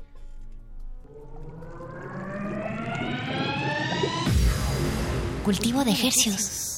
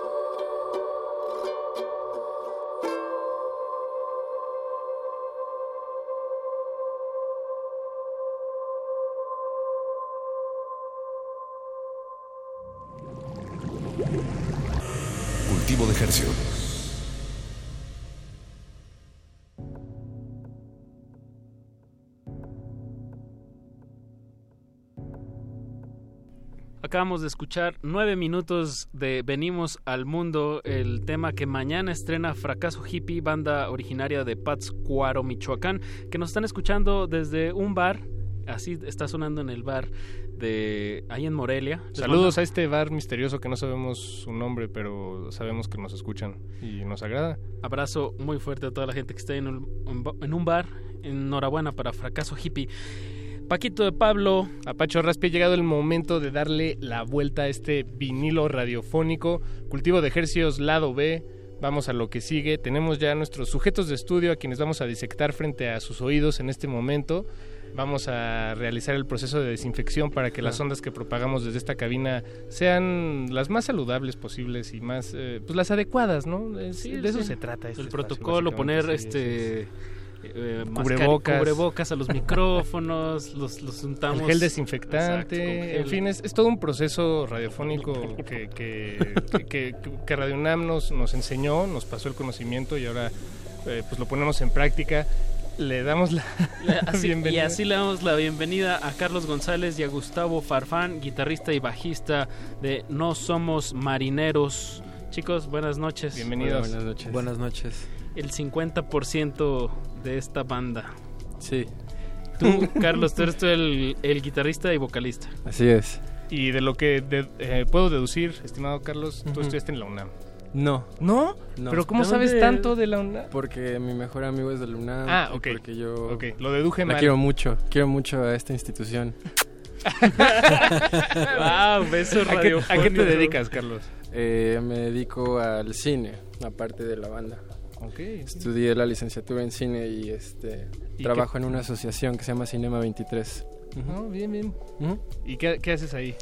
Pues gestionamos estrategias para la difusión del cine iberoamericano. Yeah. Bien, bien. Sí. Me gustaría entrar a detalles, pero no Sí, tenemos no tiempo. es la banda. No, sí, sí, pero no me interesa. Gustavo, ¿tú a qué te dedicas? Yo, eh, además Aparte de de la, la banda. Sí, eh, estudié ciencias de la comunicación hace ya mucho tiempo y hoy en día trabajo en el área de marketing en una empresa que se dedica a hacer comercio electrónico, comercio en línea. Bien, entonces tienen tienen eh, el yin y yang, el día y la noche en sus vidas. Por las mañanas se dedican a promover, a vender, a, mer- a hacer mercadotecnia y por las noches, eh, por- si tengo, si, si bien recuerdo, se juntan precisamente los jueves a esta hora, ¿no? A esta ¿A hora ensayar? ensayan. A veces, a veces, veces los generalmente jueves, sí, va sí. cambiando, pero sí. Pues Pero lo que por- sí es siempre es en la noche. Sí. Somos Bien, muy nocturnos sí. para ensayar. Nosotros también siempre estamos aquí en la noche. Sí, no, ¿quién, quién va a ensayar a las 7 de la mañana? ¿Quién va No, a de tendría sentido, ¿no? Sí, sí. Más en un país sin industria para la independencia, ¿no? Exactamente. Banda, exactamente. banda independiente, no somos marineros. ¿Cuánto tiempo tienen ya haciendo sonar esos amplificadores? Tenemos eh, justamente lo que ahorita estábamos platicando. Ya eh, siete años tocando como grupo, como en un cuarto. Sensa- ajá, digamos, ajá. Y como banda en vivo desde el 2012. Sí, Exactamente, y eso ya tiene cinco años. correcto. Y acá, ¿hace cuánto salió este nuevo material Darcy? Hace una semana, el sábado, sí, ¿no? El ¿qué? sábado, 12 de agosto. Justamente Ese. el sábado de exactamente de sábado hace 12 de agosto. Bien, yo, yo he de confesar que tuve la oportunidad de escucharlo un día antes, no, dos días antes. Dos días antes porque días fue antes. jueves. Fue jueves. Fue dos Tuvimos, días exacto. antes, dos Tuvimos eh, Gustavo y yo un encuentro la noche del jueves y Mm. llegó Gustavo. Mm. Creo que nunca te había visto tan contento y creo que eso Así, fue lo que me. Justo llegué Sí. muy muy tarde porque justamente estábamos en el ensayo y bueno, llegué por eso muy muy muy feliz. Y de- Oh. dijiste, ya, ya tenemos el disco, lo acaban de entregar. ¿Quieren que se los ponga de sábado". fondo? Pues hay, que ponérselo a la audiencia con Qué hueva. Hay que ponérselo a la audiencia con esta emoción.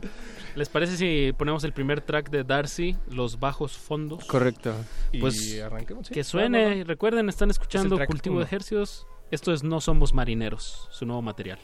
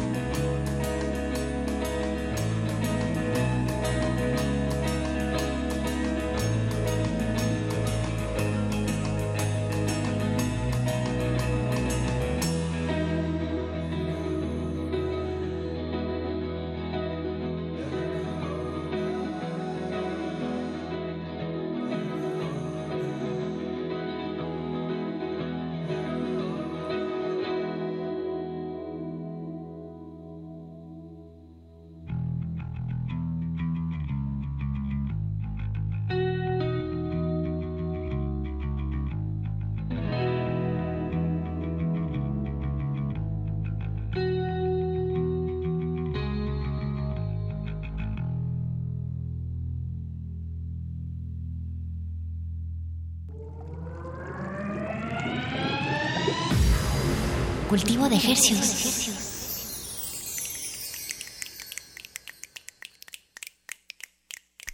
Aplausos radiofónicos. Claro. Bravo, bravo, bravo. Bravísimo. Qué buen tema. Qué buen tema. Los bajos fondos, el primer.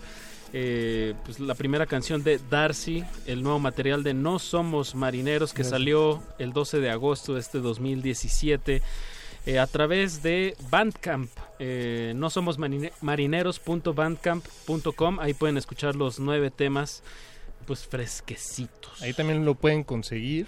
De hecho, eh, corríjanme si me equivoco, Comprar. estimado Gus, Sí, estimado Carlos, pero es, es el único lugar donde se puede conseguir comprar En este el momento, álbum sí. de Darcy. Por, ahora sí Por y momento. desde siempre también. Es, la única plataforma que se ha Digital, usado. sí. Plat Eh, digital. Estoy muy de acuerdo. Yo, la verdad, las Spotify, iTunes, digo, funcionan, es el medio que se está usando, pero eh, está muy. Hay, hay unos par de cuernitos ahí corporativos que. Que, que bueno, ¿para qué entramos en detalles? No, pues entremos un poquito en detalle. O sea, ¿por, por qué... eh, ¿Por qué por principio ustedes no somos marineros? Porque esa es la impresión que me da, que es más como por principio que por capricho. Em, ¿Por qué Sí. mantenerla, eh, su música centrada en, en este sitio? O sea, bueno, en Bandcamp, ¿no? Pues no es una no es una renuencia caprichosa, más bien eh, te puedo decir por, Por por, qué, por qué sí en Bandcamp, pues por principio, por lo menos Bandcamp vemos que tiene una cierta eh, conciencia, digo, De que las a- bandas. Sí, hoy lo platicaba eso con un amigo que a lo mejor habrá como gente que me diga me- teorías contrarias sobre la caridad y sobre ese tipo de cosas, pero por lo menos Bandcamp cada vez que sucede algo importante dona el 100% de, de, de lo que ellos se, se quedan de lo que estás vendiendo a distintos tipos de ONGs que les parecen prudentes en ese momento. O sea, sí demuestra que protege por lo menos a los artistas, no genera especulación a la hora de qué se cómo se va eh, reproduciendo la música o, o qué no hace playlist, no o sea, es, es muy abierto. Sé que es difícil y es incómodo para la gente, pero pues no hacemos música para que sea cómodo, eh, no somos Búsquele. tampoco tan contestatarios, pero pues nos cuesta trabajo, pues pedimos que la gente que se involucre que sea como algo más preciado.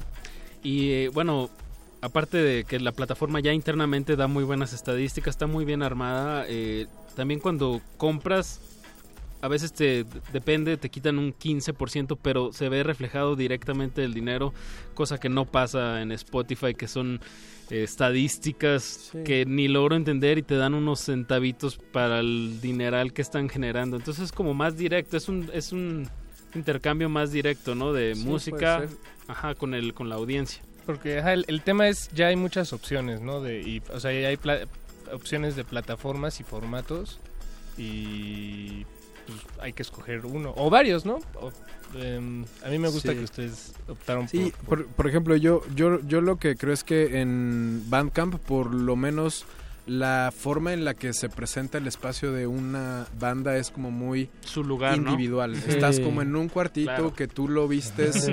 de con Como tus MySpace en Sí, su se colores, exactamente. ajá, la es- música, la música se consume de manera muy distinta. Entendemos, tal vez estamos siendo como anticuados, no, No, sé, pero responde nada. a las necesidades actuales de la banda. O sea, es en principio y por eso.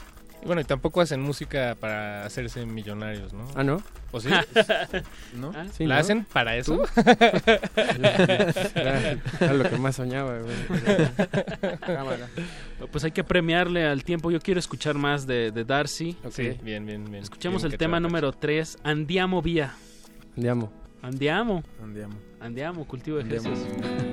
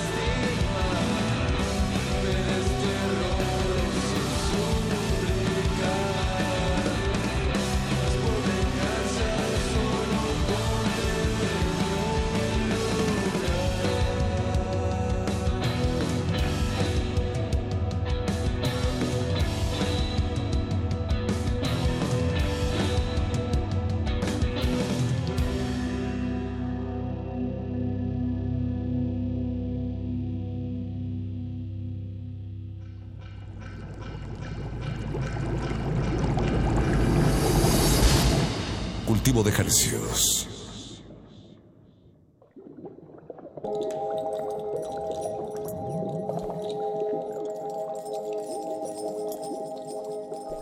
Escuchamos Andiamo Vía, el track número 3 del álbum Darcy de No Somos Marineros que se que pues, salió al mundo.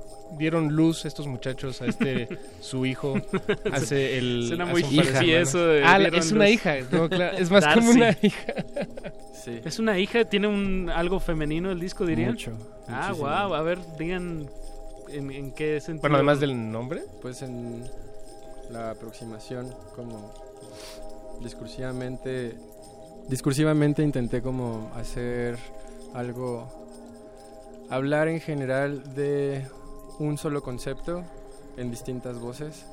Usualmente hago eso, pero pues sí, o sea, tal vez es controversial otra vez hablar como de géneros, pero sí me acerqué a un lado pues diferente.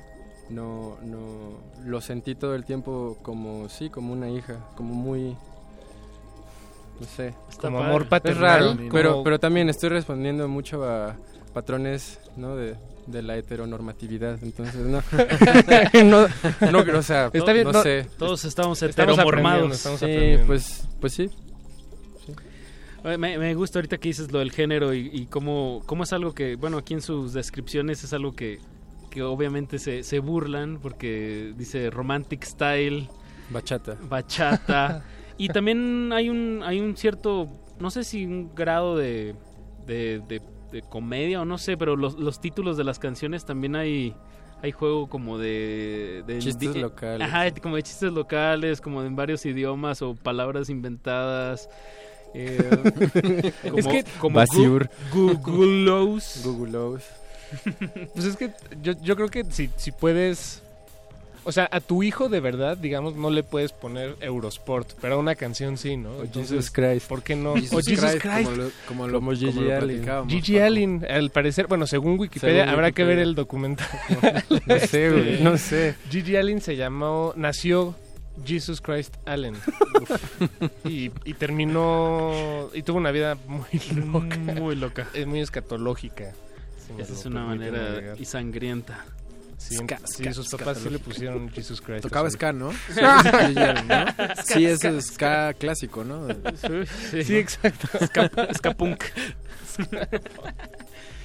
Eh, bueno, pues este es su segundo largo material. Ajá. Eh, el anterior lo sacaron en diciembre, Lo Más Verdes. Y antes de eso hubo un, un par de EPs Solo uno y, Y dos dos, sencillos. Ajá. y dos Bien. sencillos.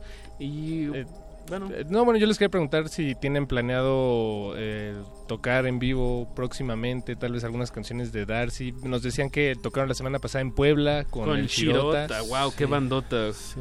La semana pasada presentamos oficialmente nuestro disco en el Centro Cultural España. Bueno, hace unos días, hace unos cinco días, el sábado pasado. Eh, y por ahora sí hay planes de tocar fuera. Aún no se cuajan todos esos shows, pero pues sí hay plan de salir a Guadalajara, Monterrey, Sí. eh. Jalapa. eh, Ah, bueno, sí, se acerca a Jalapa, lugares. un festival, algo, eso ya está muy amarrado. Hay gente interesada en varios lados de la República, pero pues no, no termina. Es difícil la gestión en, en Porque distintos puntos. ustedes la hacen. No, no, so- eh, o sea, es gente como independiente, ¿no? Son, son promotores, son promotores independientes que están interesados en esto. eh. Es gente eh, pues, interesada. No, no hay, no hay empresas de por medio que Claro. estén financiando las cosas. Bueno, Entonces es más complicado. Eso sí lo suben en su Facebook, ¿no? En No Somos. Marineros. Sí. Para Sí. que estén al pendiente de, pues, de las tocadas, que es lo más importante, ¿no? Así es. Sí. Ahorita mencionamos al Shirota, que ya han estado en esta cabina. ¿Con qué otras bandas les gusta compartir o, eh, o sea, escenario? Pues esta, este sábado pasado tocamos con Corporeal de Tampico, que es una muy buena banda, Cardiel. Corporeal. Anótale, que- Paquito, anótale. Mi- Miguel de Cardiel fue quien produjo y fue el ingeniero y fue pues nuestro gurú en, en- en este disco. Ya. Este, pues hay un chorro de bandas con las que hemos tocado, varias de colectivos como Los Grises, este, Los Grises. hay bandas que ya no Mm. existen con las que tocamos que nos gustaban mucho, pero pues sí. Pues, o sea, Yo creo que la gente que nos sigue sí saben cuáles son las favoritas nuestras y ustedes no deberían de saberlo porque pues se mantiene un secreto. ¿no? no, mejor, o sea, nos expandimos mejor como por correo o algo así, pero pues sabemos que no hay como mucho tiempo. Pero sí, un saludo a la Corporal y a Cardiel que acaban de tocar con nosotros, Saludos. estuvo bien brutal. Pues Grandes bandas. Carlos González, Gustavo Farfán, eh, muchísimas gracias por, por darse la vuelta aquí a Radio UNAM. Gracias a ustedes. Gracias. Vamos a despedir esta emisión eh, con el último track de su disco, el track 9, que se llama Eurosport. De su disco Darcy, de verdad, si alguien está desde la comodidad de su dispositivo móvil, póngale no somos marineros.bandcamp.com y no se van a arrepentir. Súbanle. Pónganle, es de noche, de principio a fin, cierre los ojos. Cómprenselos. Vale 100 pesitos, 9 rolas. Compren. Compren. compra, compra. Compra. Así nos vamos a ir con ese mensaje en esta emisión. Compren música independiente. Compren música independiente. Se despiden de estos micrófonos. Apache o Raspi. Paco de Pablo y los no somos marineros. Los no somos marineros. Perdón, música Eurosport. Muchas gracias. Los dejamos con gla, gla, gla- glaciares que van a hablar de, De no, tener, dinero. dinero. Es una tristeza. Besos radiofónicos.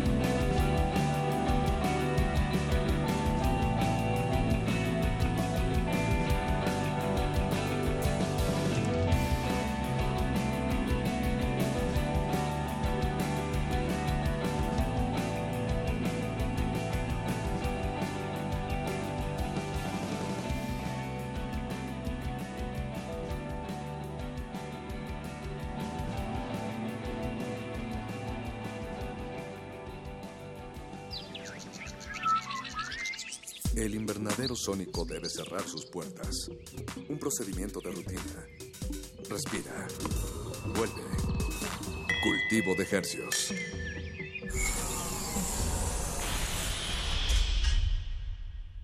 Resistencia modulada. El que en la feria anda, a leer se enseña.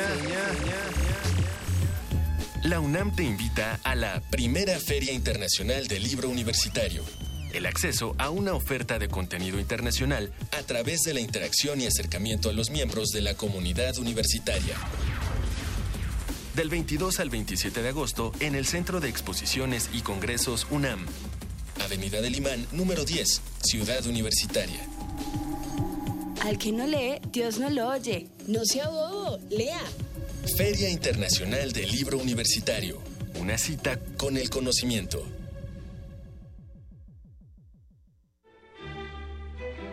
Primer movimiento, un espacio de reflexión y análisis. Escucha a Luisa Iglesias y Juana Inés de esa. De 7 a 10, muy tempranito, siempre en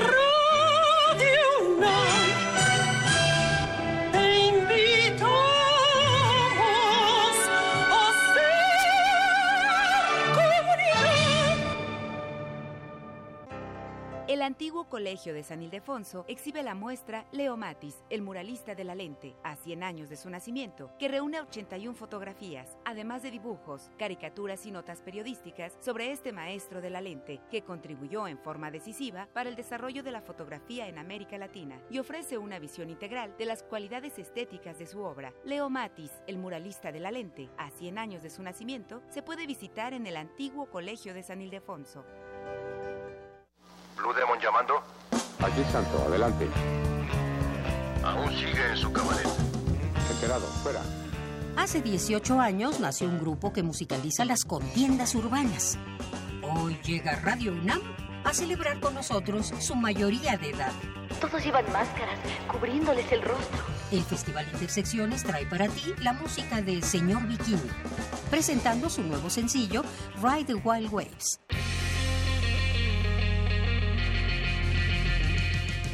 Viernes 25 de agosto a las 21 horas. Sala Julián Carrillo de Radio UNAM. Entrada libre. Ven y baila sobre las olas del surf. Radio UNAM. Experiencia sonora. Resistencia modulada. Resistencia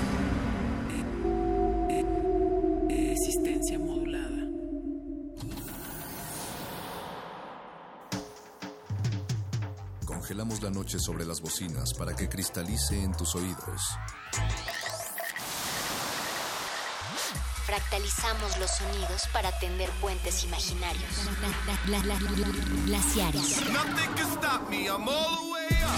Túneles infinitos para el fin del mundo. Abuelita, soy tu nieto. Nothing can stop me, abuela.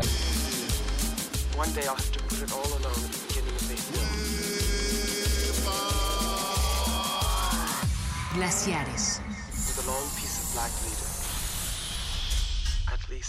black.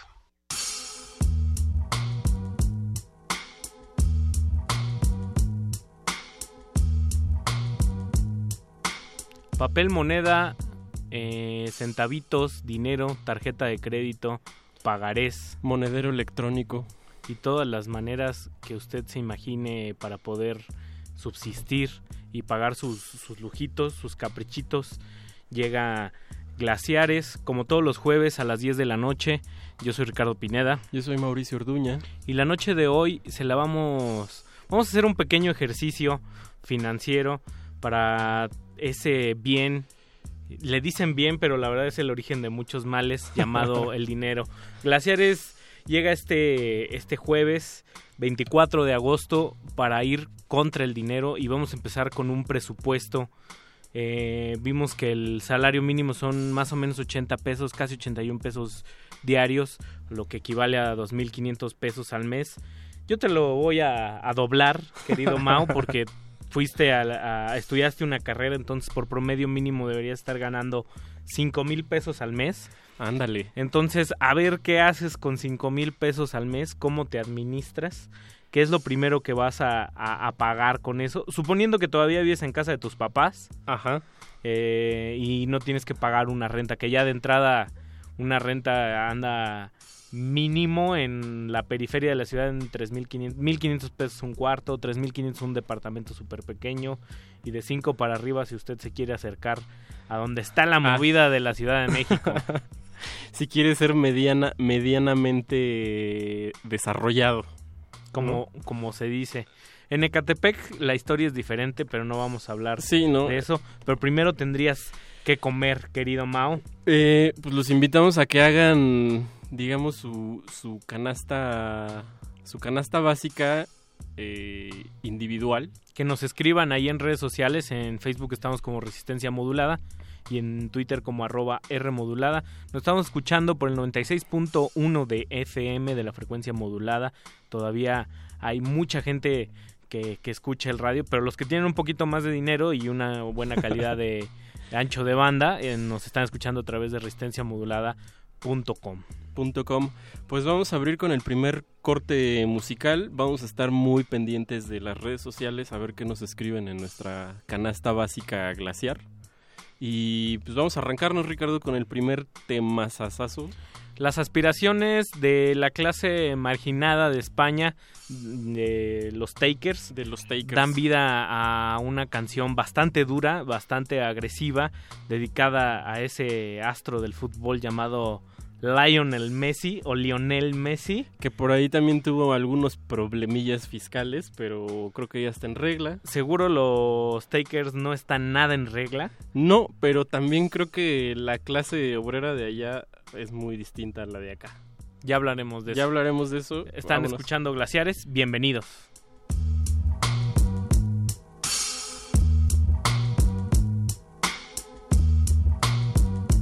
Glaciares. El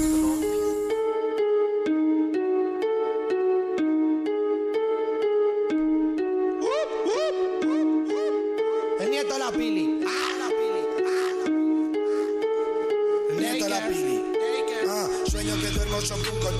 Que en la funda tiene medio millón y en la funda de la almohada guarda medio kilo de coca y me despierta tu puta y la pizza no tiene ropa y ya está chupa que chupa hasta que le termino en la boca yo no tengo nada que contar mi vida es una mierda sí pero tú no puedes colocar ni dos kilos de esa mierda ellos quieren verme en el agujero yo solo quiero dinero dinero money money el Jagger y el me dejan todo Sonic no sé pa' qué le he dado esa de a mi móvil. En el skipper forrado del full looker me creo Kobe el nieto la pili. No te compares cabrón tú eres mini vanilli. Contigo no me voy ni a robar un móvil. Ven a matarme, no llamo a la poli. Ven a matarme, I don't call the police. I don't, call the police.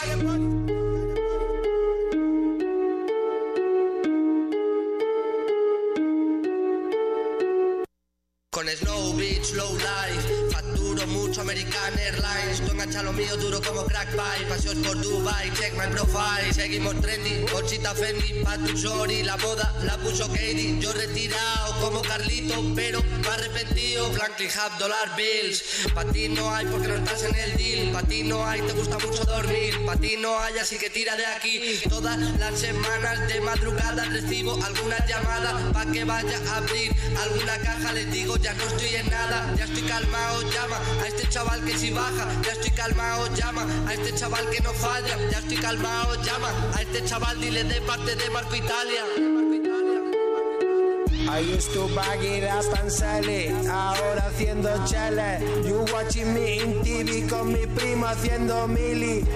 I used to bag it up and sell it, ahora haciendo chale. You watching me in TV con mi primo haciendo mili. The way I ball is Rita, Lionel Messi. I'm bowling, bitch. A los chivatos le rajamos en las faces. Darme seis meses, un lo pongo en las faces. Me guillo de Raikkonen, elegant como Mercedes. Me guaguillate Maconen, puta no vendo más M. Me guillo de trending en internet te par de memes. Con los Goonies haciendo el Goonie. You a bunch of dummy. Stand next to me Inyectando el SIDA al rap game Estoy guillado de sus night I can never love them bitches But I swear they suck nice. Estamos inyectando el SIDA al rap game Estoy guillado de sus night We can never love this hoe No, no, no, no, no La hoe me da cabeza y se traga la espesa. La mando pa' su casa si se pone muy espesa. Don't you believe you're special. La carta sobre la mesa. Yo el casado, tú la presa. Lechonata esa fresa.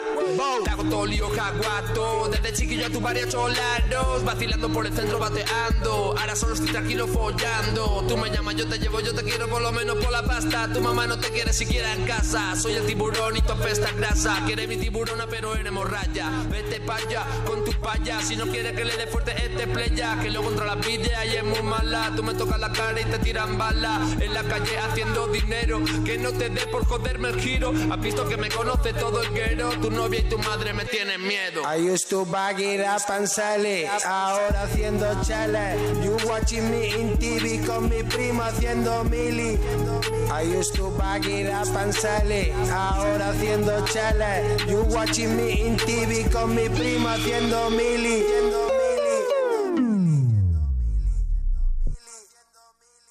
Glaciares.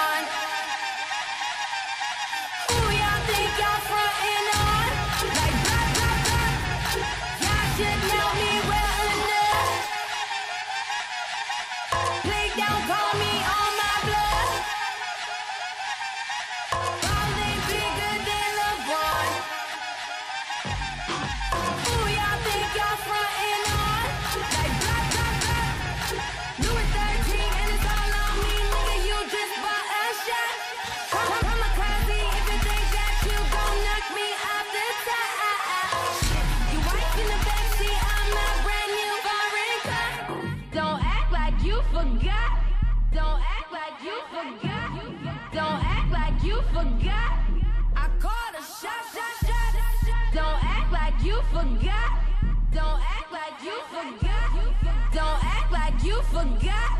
Don't act like you forgot. Don't act like you forgot. I called a shot, shot,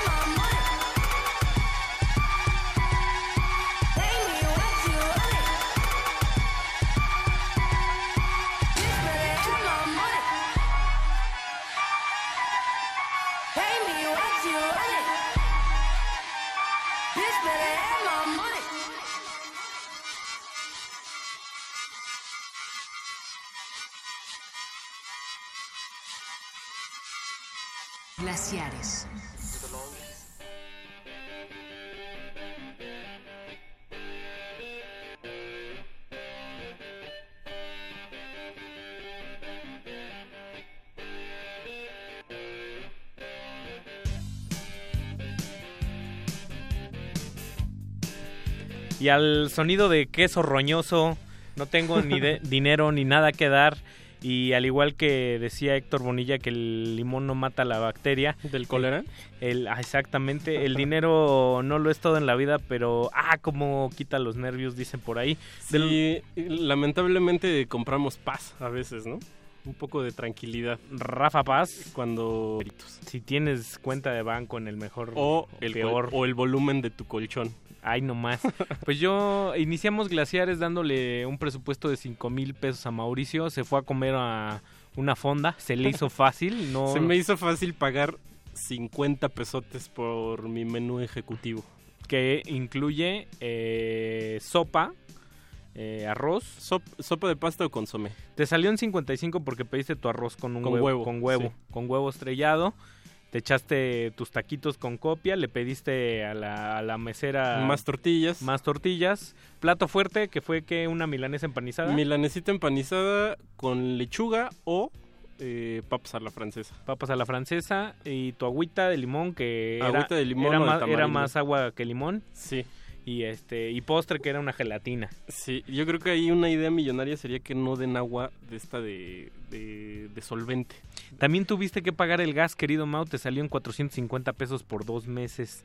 Súmale también que bimestral viene la luz. Réstale, dijera. Réstale, dijera di- Ricardo. Dijera por ahí. Entonces serían al mes un promedio como una casa en promedio con familia. Digamos un padre, una madre, un hijo.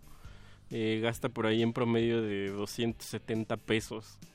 Sí, eh, depende de la colonia, ¿no? También. Pagaste tu gas y pagaste tu, tu comida de, del día, que fue nada más la, la parte de la comida. Y ya llevas ahí 505 pesotes de tus, cinco, de tus 5 mil pesos. Y todavía falta en un, un en un día. Pero oye, te veo sin te veo sin playera. ¿Cuánto te va a salir una playerita? Pues a- afortunadamente estoy viviendo de la ropa de resistencia modulada, pero yo digo que... eh, Si a alguien le hace falta Si alguien le hace falta playera, Playera, vengan, escríbanos. vengan, escríbanos. eh, tenemos playas con ositos, talla extra grande, grande y, y mediana. Efectivamente. Entonces, Para los tallitas no hay. una, una playera eh, en promedio, yo diría en una tienda de cadena, puede costar como unos 60 hasta 120 pesos. A mí me sorprendió mucho ver que 2.500 son, son el salario mínimo. No sé quién puede vivir hoy en día con 2.500, sobre todo partiendo de la idea de que alguien que gana esa cantidad de dinero puede vivir en la periferia y la mayoría de la gente se tiene que transportar. El pasaje mínimo son 5.50, me parece. Y luego réstale, porque en el Estado de México... Ah, no, bueno. bueno, en el Estado de México son unidades impecables, el transporte colectivo, y cobran muchísimo. Qué horrible esa, esa cosa que nació de, del, del trueque y que ahora hay, haya que usar un, un bien como intangible. En el pasado, se dice, se- ahora digo en el pasado porque ya la cosa ha ido cambiando, nuestras reservas de dinero se encontraban apoyadas en oro. Sí. en un bien escaso, en un metal preciado, pero también ha ido escaseando y ha ido bajando de tal manera y los países han entrado en unas crisis, crisis muy severas, entiendas desde países de primer, el llamado, mal llamado primer mundo en, en Europa, que se ha tenido que reconfigurar eso, entonces dicen que ahora el oro está apoyado en dólares, en, papel moneda, en, en dinero que se... Como que dicen, si ya hace falta tanto dinero, ¿por qué no, por qué no imprimen más? No, muchachos, así no, funciona. Así no funciona. Y por ahí alguna vez mi hermano, que es contador, me explicó esa situación. eh, y no es tan simple como aparenta. ¿Se podrá vivir hoy en día aquí en la Ciudad de México teniendo en la edad que tienen la mayoría de nuestros radioescuchas que oscila entre los gloriosos 20 años Y eh, los 30 y algo. y los 30 y piquitos? ¿Se podrá vivir sin, sin dinero o, o con un dinero mínimo, con 2.500 pesos al mes? Esa es la gran disyuntiva. Escríbanos ahí en redes sociales. En Facebook estamos como Resistencia Modulada. Y en Twitter como arroba R modulada. Vámonos con el siguiente nos, corte. nos estamos quedando sin dinero poco a poco, a ver si podemos vivir y también la música se va quedando pues sin aire, ¿no? Se, se va sí. desinflando, también va perdiendo fuerza, pero el alma es lo que importa, las cosas intangibles o como dijera Mastercard, eh, los priceless moments, ¿no? Los momentos que no tienen no tienen precio, que no se pueden pagar como un atardecer, O un abrazo. Sí, Que, qui- que quizás en un futuro se puedan pagar con bitcoins, quién sabe. ¿Quién sabe? Estamos luchando de antemano una guerra que sabemos que ya perdimos. Pero seguimos luchando. Pero ahí seguimos, Seguimos resistiendo. Seguimos ahorrando nuestros centavos aquí en Glaciares. ¿Con qué nos vamos a ir, Mao? Eh, vamos a escuchar. eh, ¿Qué te parece si.? Ah, esta está muy buena. Sumo. A los gran, al gran Luca Prodan, es, en paz descanse. Los Joy Division de Argentina, ya lo dije. En pants descanse porque siempre andaba de pants y chanclas. Sí, no le peguen a Pipo, un tipo, un, un tipo bastante raro, un, un Muy aguerrido. claro. Y, y por ahí con unas declaraciones de Cerati bastante polémicas. Y sobre el dinero, ¿ah? Y Que- sobre el dinero. Sobre, el sobre Cerati y el dinero había dicho que Cerati es un chetito de mierda que se gasta la guita de papá eh, en hacer música que se parece a la de nosotros. Vamos a escucharlo, a ver si es cierto, con esta rola que se llama Quiero dinero. Quiero dinero, money, money. Vámonos. Glaciares.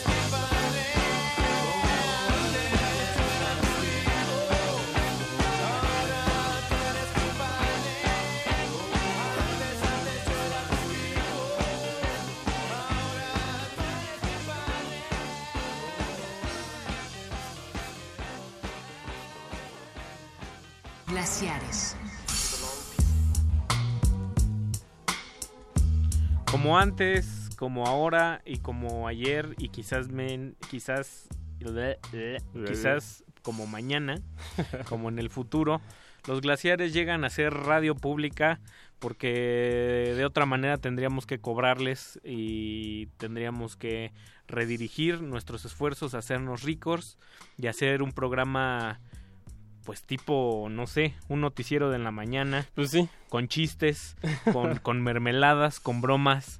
con edulcorantes.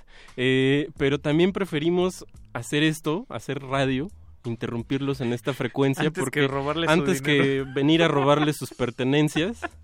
Y como verán, nosotros no somos este ni los grandes artistas. Ni los Eh, grandes locutores. Ni los grandes Los locutores. grandes locutores. Eh, pero preferimos venir a hacer esto, ¿no? Eh, por nuestra forma de vestir, no nos dan trabajo. Entonces, pues venimos a, a hacer radio. Mauricio, a tus 505 pesos de presupuesto le sumé los 150 que me debías de la luz, Ajá. los 75 pesos que te cobran por el derecho de agua y los 15 que se te han ido en la semana por estarle pagando al de la basura, ya dice que le pagues más. Sí, que le das 15 pesos a la semana más o menos. Pero también veo que andas con guaraches, mano, y ahorita es tiempo de lluvias. ¿Cómo en cuánto te saldrán unos, unos tenis así muy baratos de tu número? Unos tenis muy baratos de mi número. eh, si me voy a... ¿Qué te gusta? Eh, tiendita de cadena, como la bodega tal. Pues pon tú que unos 300, pero ya sabemos que esos no duran mucho. Entonces podemos ir a Pericuapa. Y ahí mínimo no Donde la baja- mujer es guapa. Donde la mujer es guapa, pero mini, y todos son amigos. Eh, y no, pues es que siempre te dicen, amigo, pásale. Ah, ¿no? wow, Sí, yo pensé amigos. que así era el Es dicho, un dije- chiste local del sur. Dije, órale, Eh, con la rima Memo Río. No, no, no. Bueno, entonces ahí yo creo que unos tenis de mediana calidad no pueden eh, bajar de 1200 o 1500 pesos. 750 te parece Pon un... tú. Pon tú. Pon tú. Pon tú unos 750 y voy a sumar lo de tu corte de pelo porque ya ese greñero no te deja ver. Que ahí donde voy con Don Alejito en mi colonia eh, me cobra 40, de 40 a 70 pesos. Vamos a ponerle 50 pesotes. Ahí en la, en la academia. En la academia. En la academia de Pelucón.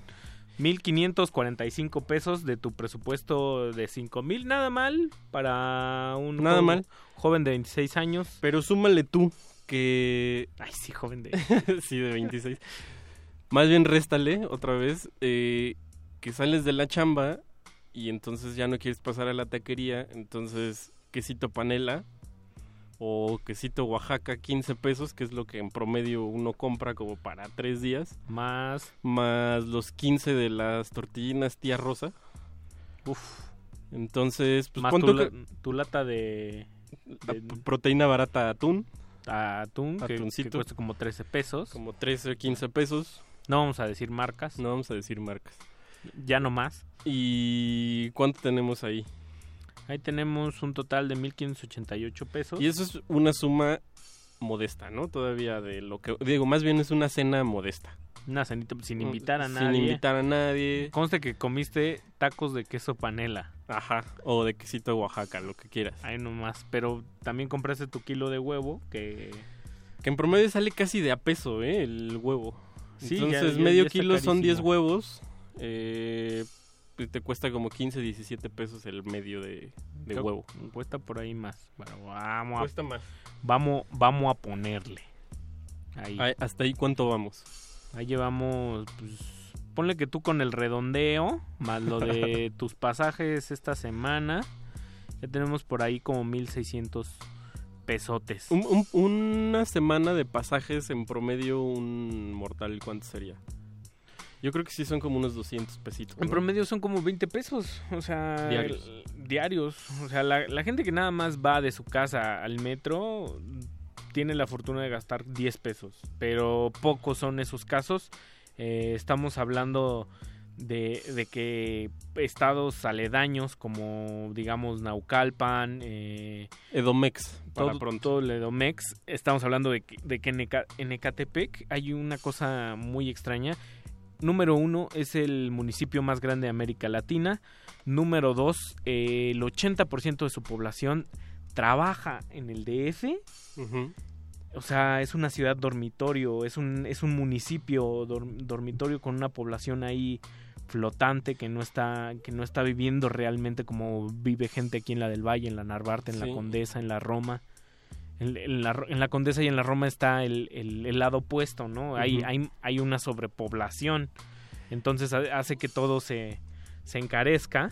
Y, empiece a fallar el agua también. El, el agua escasea, sobre todo en la delegación Cuauhtémoc. Ah, Ah, sí. escríbanos ahí si ustedes también tienen problemas de, de este tipo. Ahí en arroba R modulada en Twitter. Y en Facebook en Resistencia Modulada. Y ya no hablemos, yo no me he estado, no, no te has comprado discos que tanto te No. gustaban, eh, no te, no te, no, no has ido al cine. Súmale también que a uno le gusta ir al cine el fin de semana. Y, y, bueno, para hacerlo medio barato, pues te vas a la cineteca con tu credencial de estudiante, 25 pesitos. ¿No? 25 pesitos. Pero vas a invitar a tu amiguita. Ahí llevas 1600 pesos, todavía no has llegado ni a mitad de mes y ya llevas Sí, es cierto. ya llevas casi la mitad, no, más de la mitad del salario mínimo de una Sí. de una de una persona promedio, Promedio. De, un, de un trabajador promedio a quien va dedicado con todo nuestro corazón Estamos hablando de esta noche. Sí, que estamos hablando también como en promedio de seres como nosotros que ahorita no tenemos hijos, ¿no? Y si quisieras leer, Mao, ¿cómo le haces para no comprarte el libro y ahorrarte esa lana? Te Pues vas el al PDF, el, el bonito PDF, el bonito PDF, contando que al sí, rato le vas a invertir a los lentes. a los lentes, al internet Sí. Ah, no hemos contado el internet. y tu laptop. No, pues el internet supongamos que vas a la escuela o, a un- o una red de estas abiertas que hay por ahí. De estas, de estas que, que, que tenemos. celaarroba.com y pues vámonos con más rolas sobre dinero. En el bloque an- anterior eh, arrancamos con Quiero Dinero del gran Luca Prodam y sus grupo, su grupo Sumo, los Sumo. legendarios Sumo, de donde salieron pues, los divididos Y y, las las, pelotas. pelotas. los divididos mm, y las pelotas. mm. Y, este, y luego amarramos, nos fuimos de Argentina a Chile, A Chile. con Álvaro Enríquez y esa maravillosa obra de 1999 llamada Fome, en una canción hermosa Que se llama Antes. antes y decía antes era, ahora, ahora soy y nunca habla de dinero, pero ahora Pero habla de la falta de y de cómo se las ha arreglado. Dice, ahora soy un lastre de profesión. que Duermo- duermo en un catre sin sin protección. protección. Las Nada más. chinches ahí, mano. Hay gente que se, que se adecua a eso, mucha, muchos indigentes, hay, hay una población exagerada de, de indigentes en esta ciudad de desigualdad social derivada también de la repartición no equitativa de los bienes y recursos, hay que decirlo, Sí, claro. Y que de alguna manera se abandonan, ¿no, Mao? Se abandonan a, a vivir de, de la caridad de, de la gente, de lo que le- el, ahora sí que el- Algo que no me gusta como es dicen, esta cosa, el estado de calle. el estado de calle, Estado de calle. eufemismos amables y el, el cielo es tu techo. el cielo es tu techo y te duermes ahí donde te agarre. ¿Qué te parece si vamos a escuchar a Bowie con este tema que se llama Dollar Days? De su disco póstumo Blackstar. Y ahí amarramos con una sorpresa. Regresamos. Esto es Glaciares, por favor, no le cambie. Glaciares.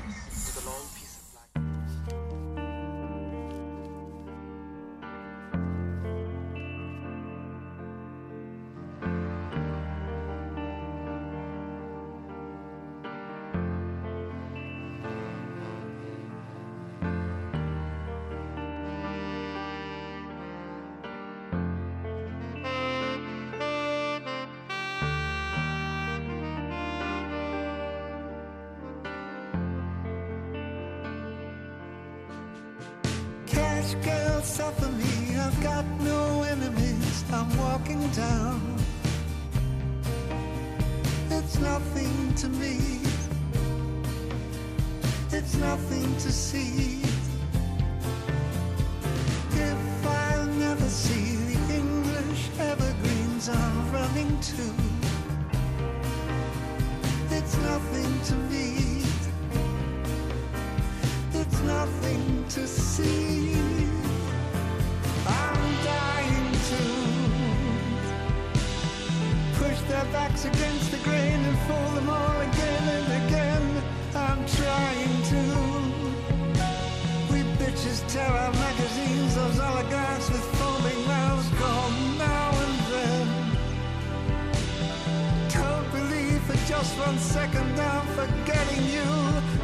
Trying to. I'm dying to. Dollar days, survival sex, honor stretching tails to necks. I'm falling down. It's nothing to me. It's nothing to see.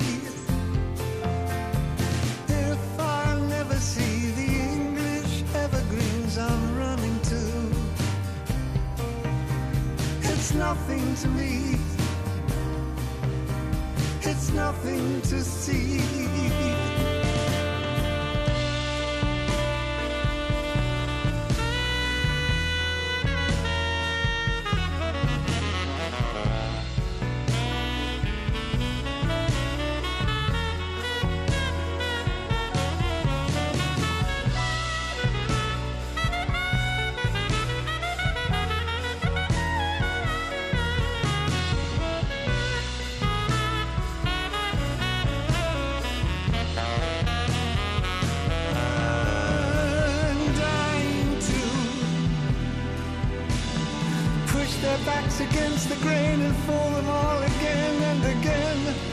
I'm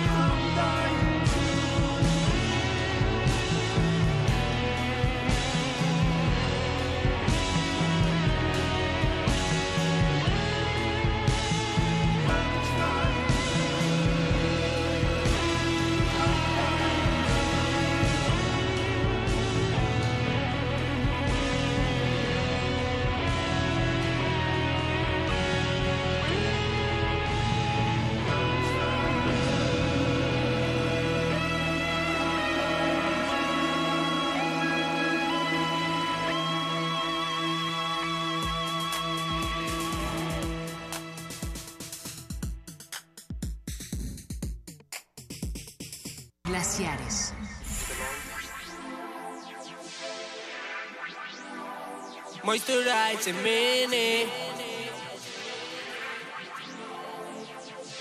No tengo ni pa' una chancla y si no como rice como pata. Salgo pa' la calle sin pata. No tengo ni datos en el WhatsApp.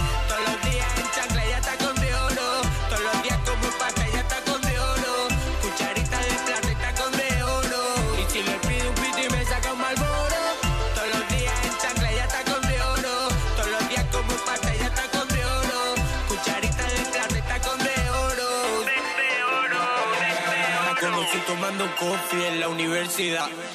Yo soy Nini, ella ciencia política. Yo soy el mini, ¿tú a qué te dedicas?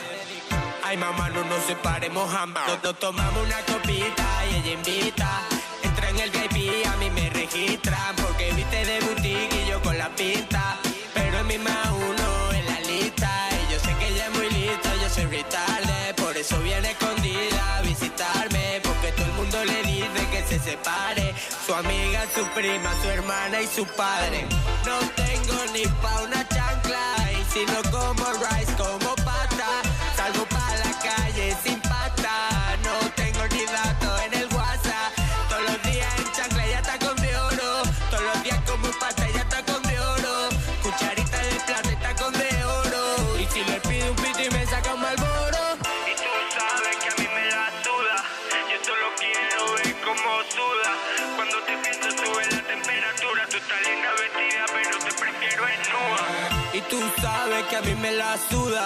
Yo solo quiero ver cómo suda.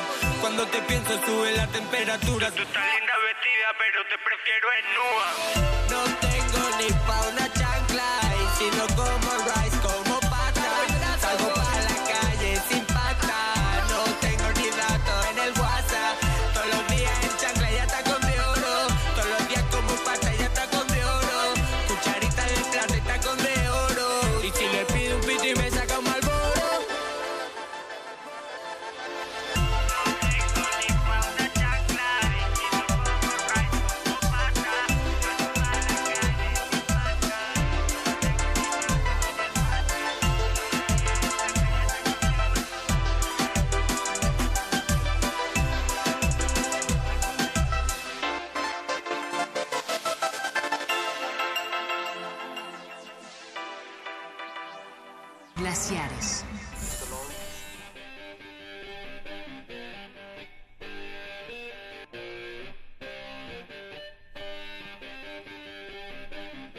Queso roñoso, dinero roñoso, música roñosa con sus conductores más idem de la FM, Mauricio Orduña y Ricardo Pineda, aquí en Haciendo los cuentas. micrófonos, haciendo cuentas. A tus 1600 yo le sumé 500 porque un internet hay más o menos. Un internet más o menos en 500 pesitos. hay, hay más o menos porque los que es que tuviste, te regalan el- la línea telefónica, pero pues ya quien los tuviste que pagar para leer, para hacer la tarea, para trabajar tus freelance, para ver porno y pues para tener entretenimiento porque como no vas al cine pues descargas ya lo voy a decir descargas de forma ilegal las películas Sí. y pues es lo que ves ves Pues sí. series ves este series con el- la cuenta de Netflix de, de tu mamá O de algún amigo, o de alguna exnovia, lo que sea.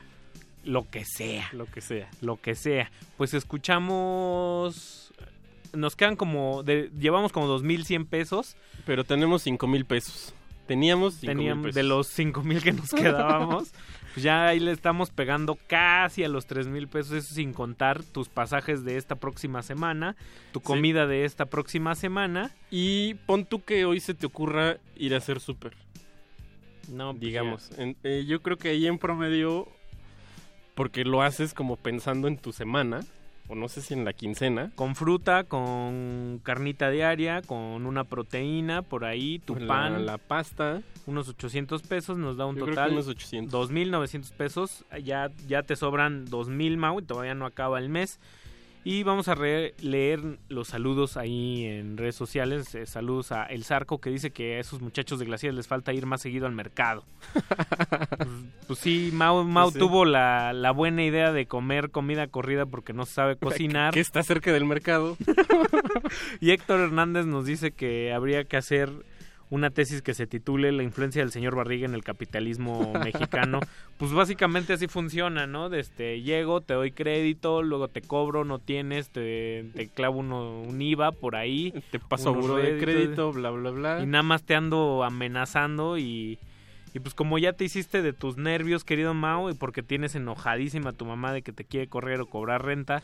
Pon pues tú que ya- 500 pesos de psicólogo. y ya, no, bueno, para una sesión de una semana, la- No. para una hora, una hora, Una de, hora, de una hora de psicólogo, psicólogo sale en promedio como, como 500 pesos. 500 según yo. pesos muy muy barato. Muy. Habría, Es muy barato. habría que hablarle a nuestro querido Negrete para que se indigne bien. Sí, a mí, a mí mi psicóloga me hace el precio estudiante y me cobra 3.50. Como cuando vas al psicólogo y te dicen, ¿tú cuánto crees que es que es prudente para ti? Le voy a pagar ayuda? 2.000, pero ¿Cuánto crees que como nuevo. ¿Cuánto tienes? ¿Cuánto vale tu ayuda? y luego amarramos también. ¿cómo, ¿Con qué nos fuimos primero, Mau? Eh, escuchamos a David Bowie y con... esta canción que se llama Dollar Days de su disco póstumo. Dinero, decir. dinero, dinero. Y después escuchamos al querido Mini con esta rola que se llama Tacón de Oro. Que muy bonita la, la historia ahí que nuestro querido Joan Escutia, que tenía su blog titulado Tacón de Oro, ¿Dónde el más? cual se murió también por falta de plumas, por falta de dinero, por escasez de dinero. Pues alguna vez hizo un mixtape llamado Joseo de Oro 2015. 2016. 2016. Y le pidió al, al mini integrante de los Takers y de la Pur Gang y de toda esta banda de trap de, de España que le hiciera un track y dijo, sí, Sí, cómo no. con gusto. y dice, no tengo ni pa' una chancla. Se, se cotorrearon eso en, en internet. Pues no tengo para pagarte, mano, no tengo ni pa' una chancla y se convirtió en una de las líneas de la, de la canción. Saludos al querido Joan y al extinto Tacón de Oro, a Mario Arbizu y, Pues sí. y a toda la gente que A toda la gente que colaboró en Tacón de Oro. Ricardo, hemos llegado a la recta final de nuestro programa. Y con dinero y sin dinero y con un ahorrito ahí como de medio tres mil pesos, de dos mil pesos vas a, vas a seguir estirando. Sí, vamos a seguir estirando. tu mes. No voy a decir que te compres pantalones porque ya decidiste mostrar la nalga al aire. Nos faltó, nos faltó un poco lo de aseo personal. Que tu champucito, que tu acondicionador, que el desodorante, porque eso de llegar a oliendo feo a la cabina de la radio, pues está chafa. ¿no? Nadie se baña, huele a piraña, dijera Me- Memo Ríos en el, en el metro. Pues ahí le voy a sumar unos 500 pesos también, porque que el desodorante, que la pasta de dientes, que el jabón, que tu estropajito, porque a tu mamá le da mucho asco. ¿Tú pagas el- tintorería o lavas sí. a mano? Tintolería Hong Kong. eh, hay una cosa muy rara, tengo... Tienes lavadora, pero no cabe en tu Tengo departamento lavadora, pequeño. pero no cabe en mi departamento pequeño, entonces tengo que llevar la lavandería un, un poco.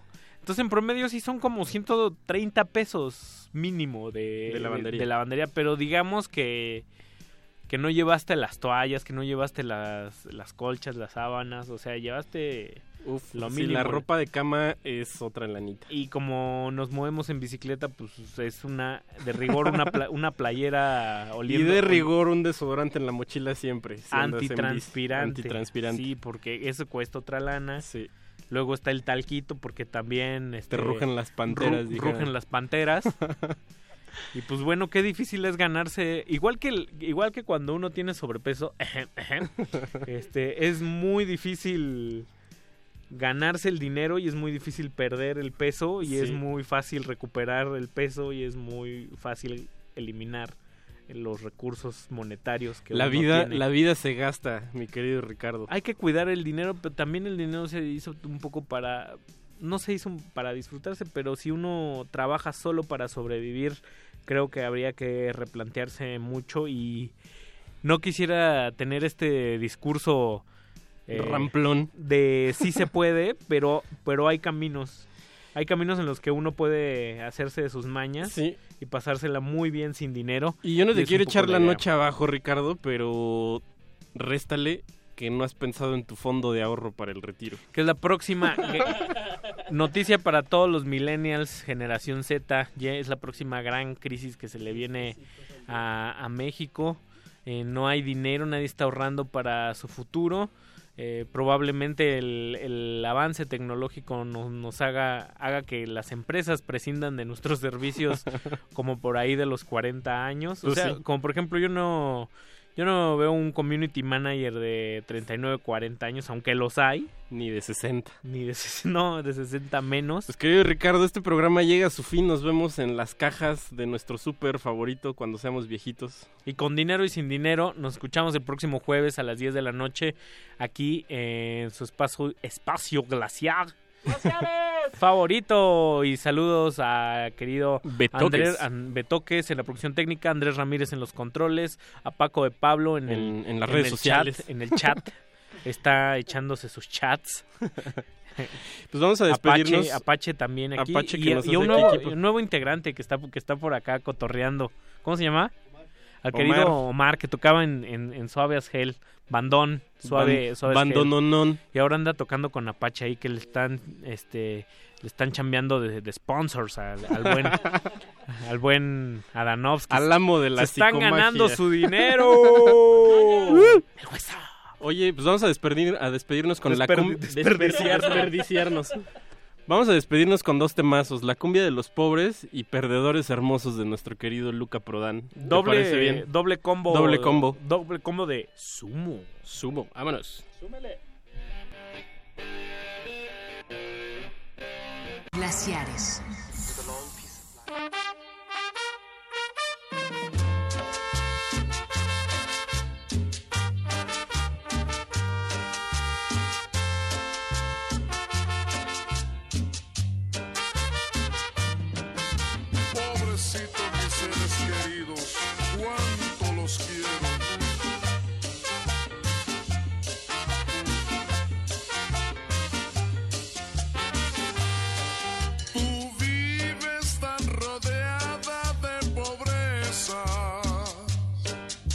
Tengas pena,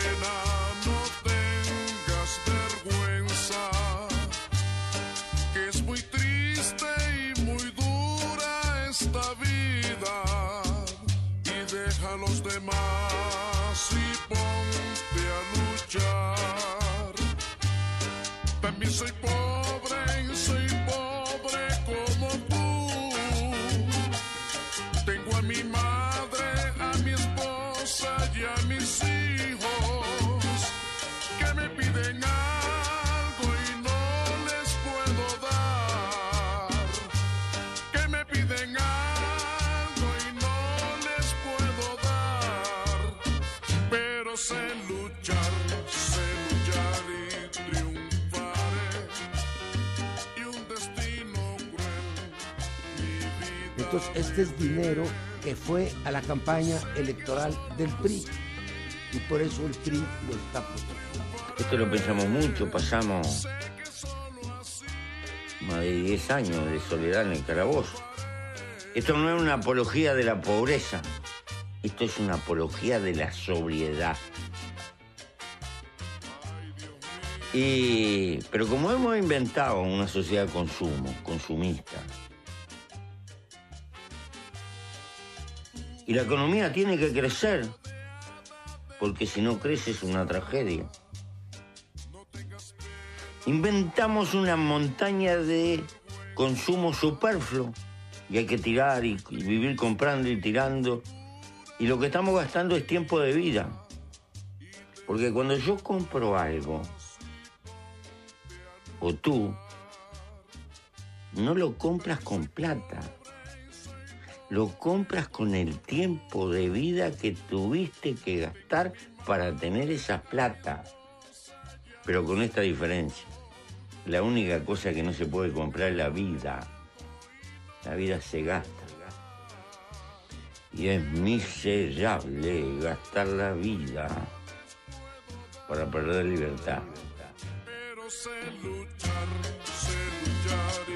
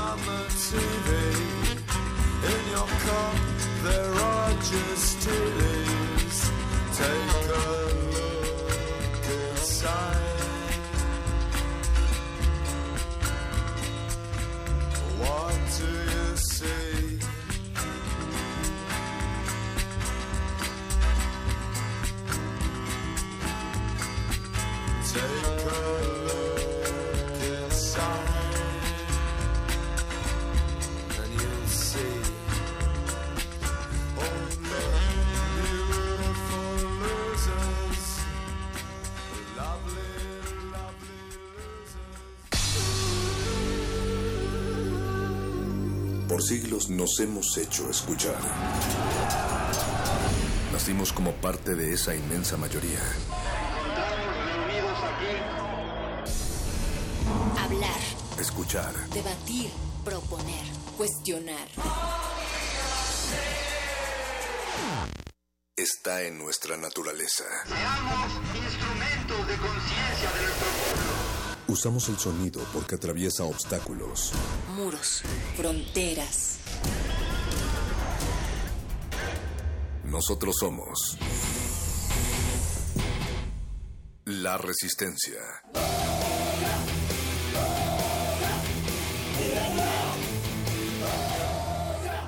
Resistencia modulada.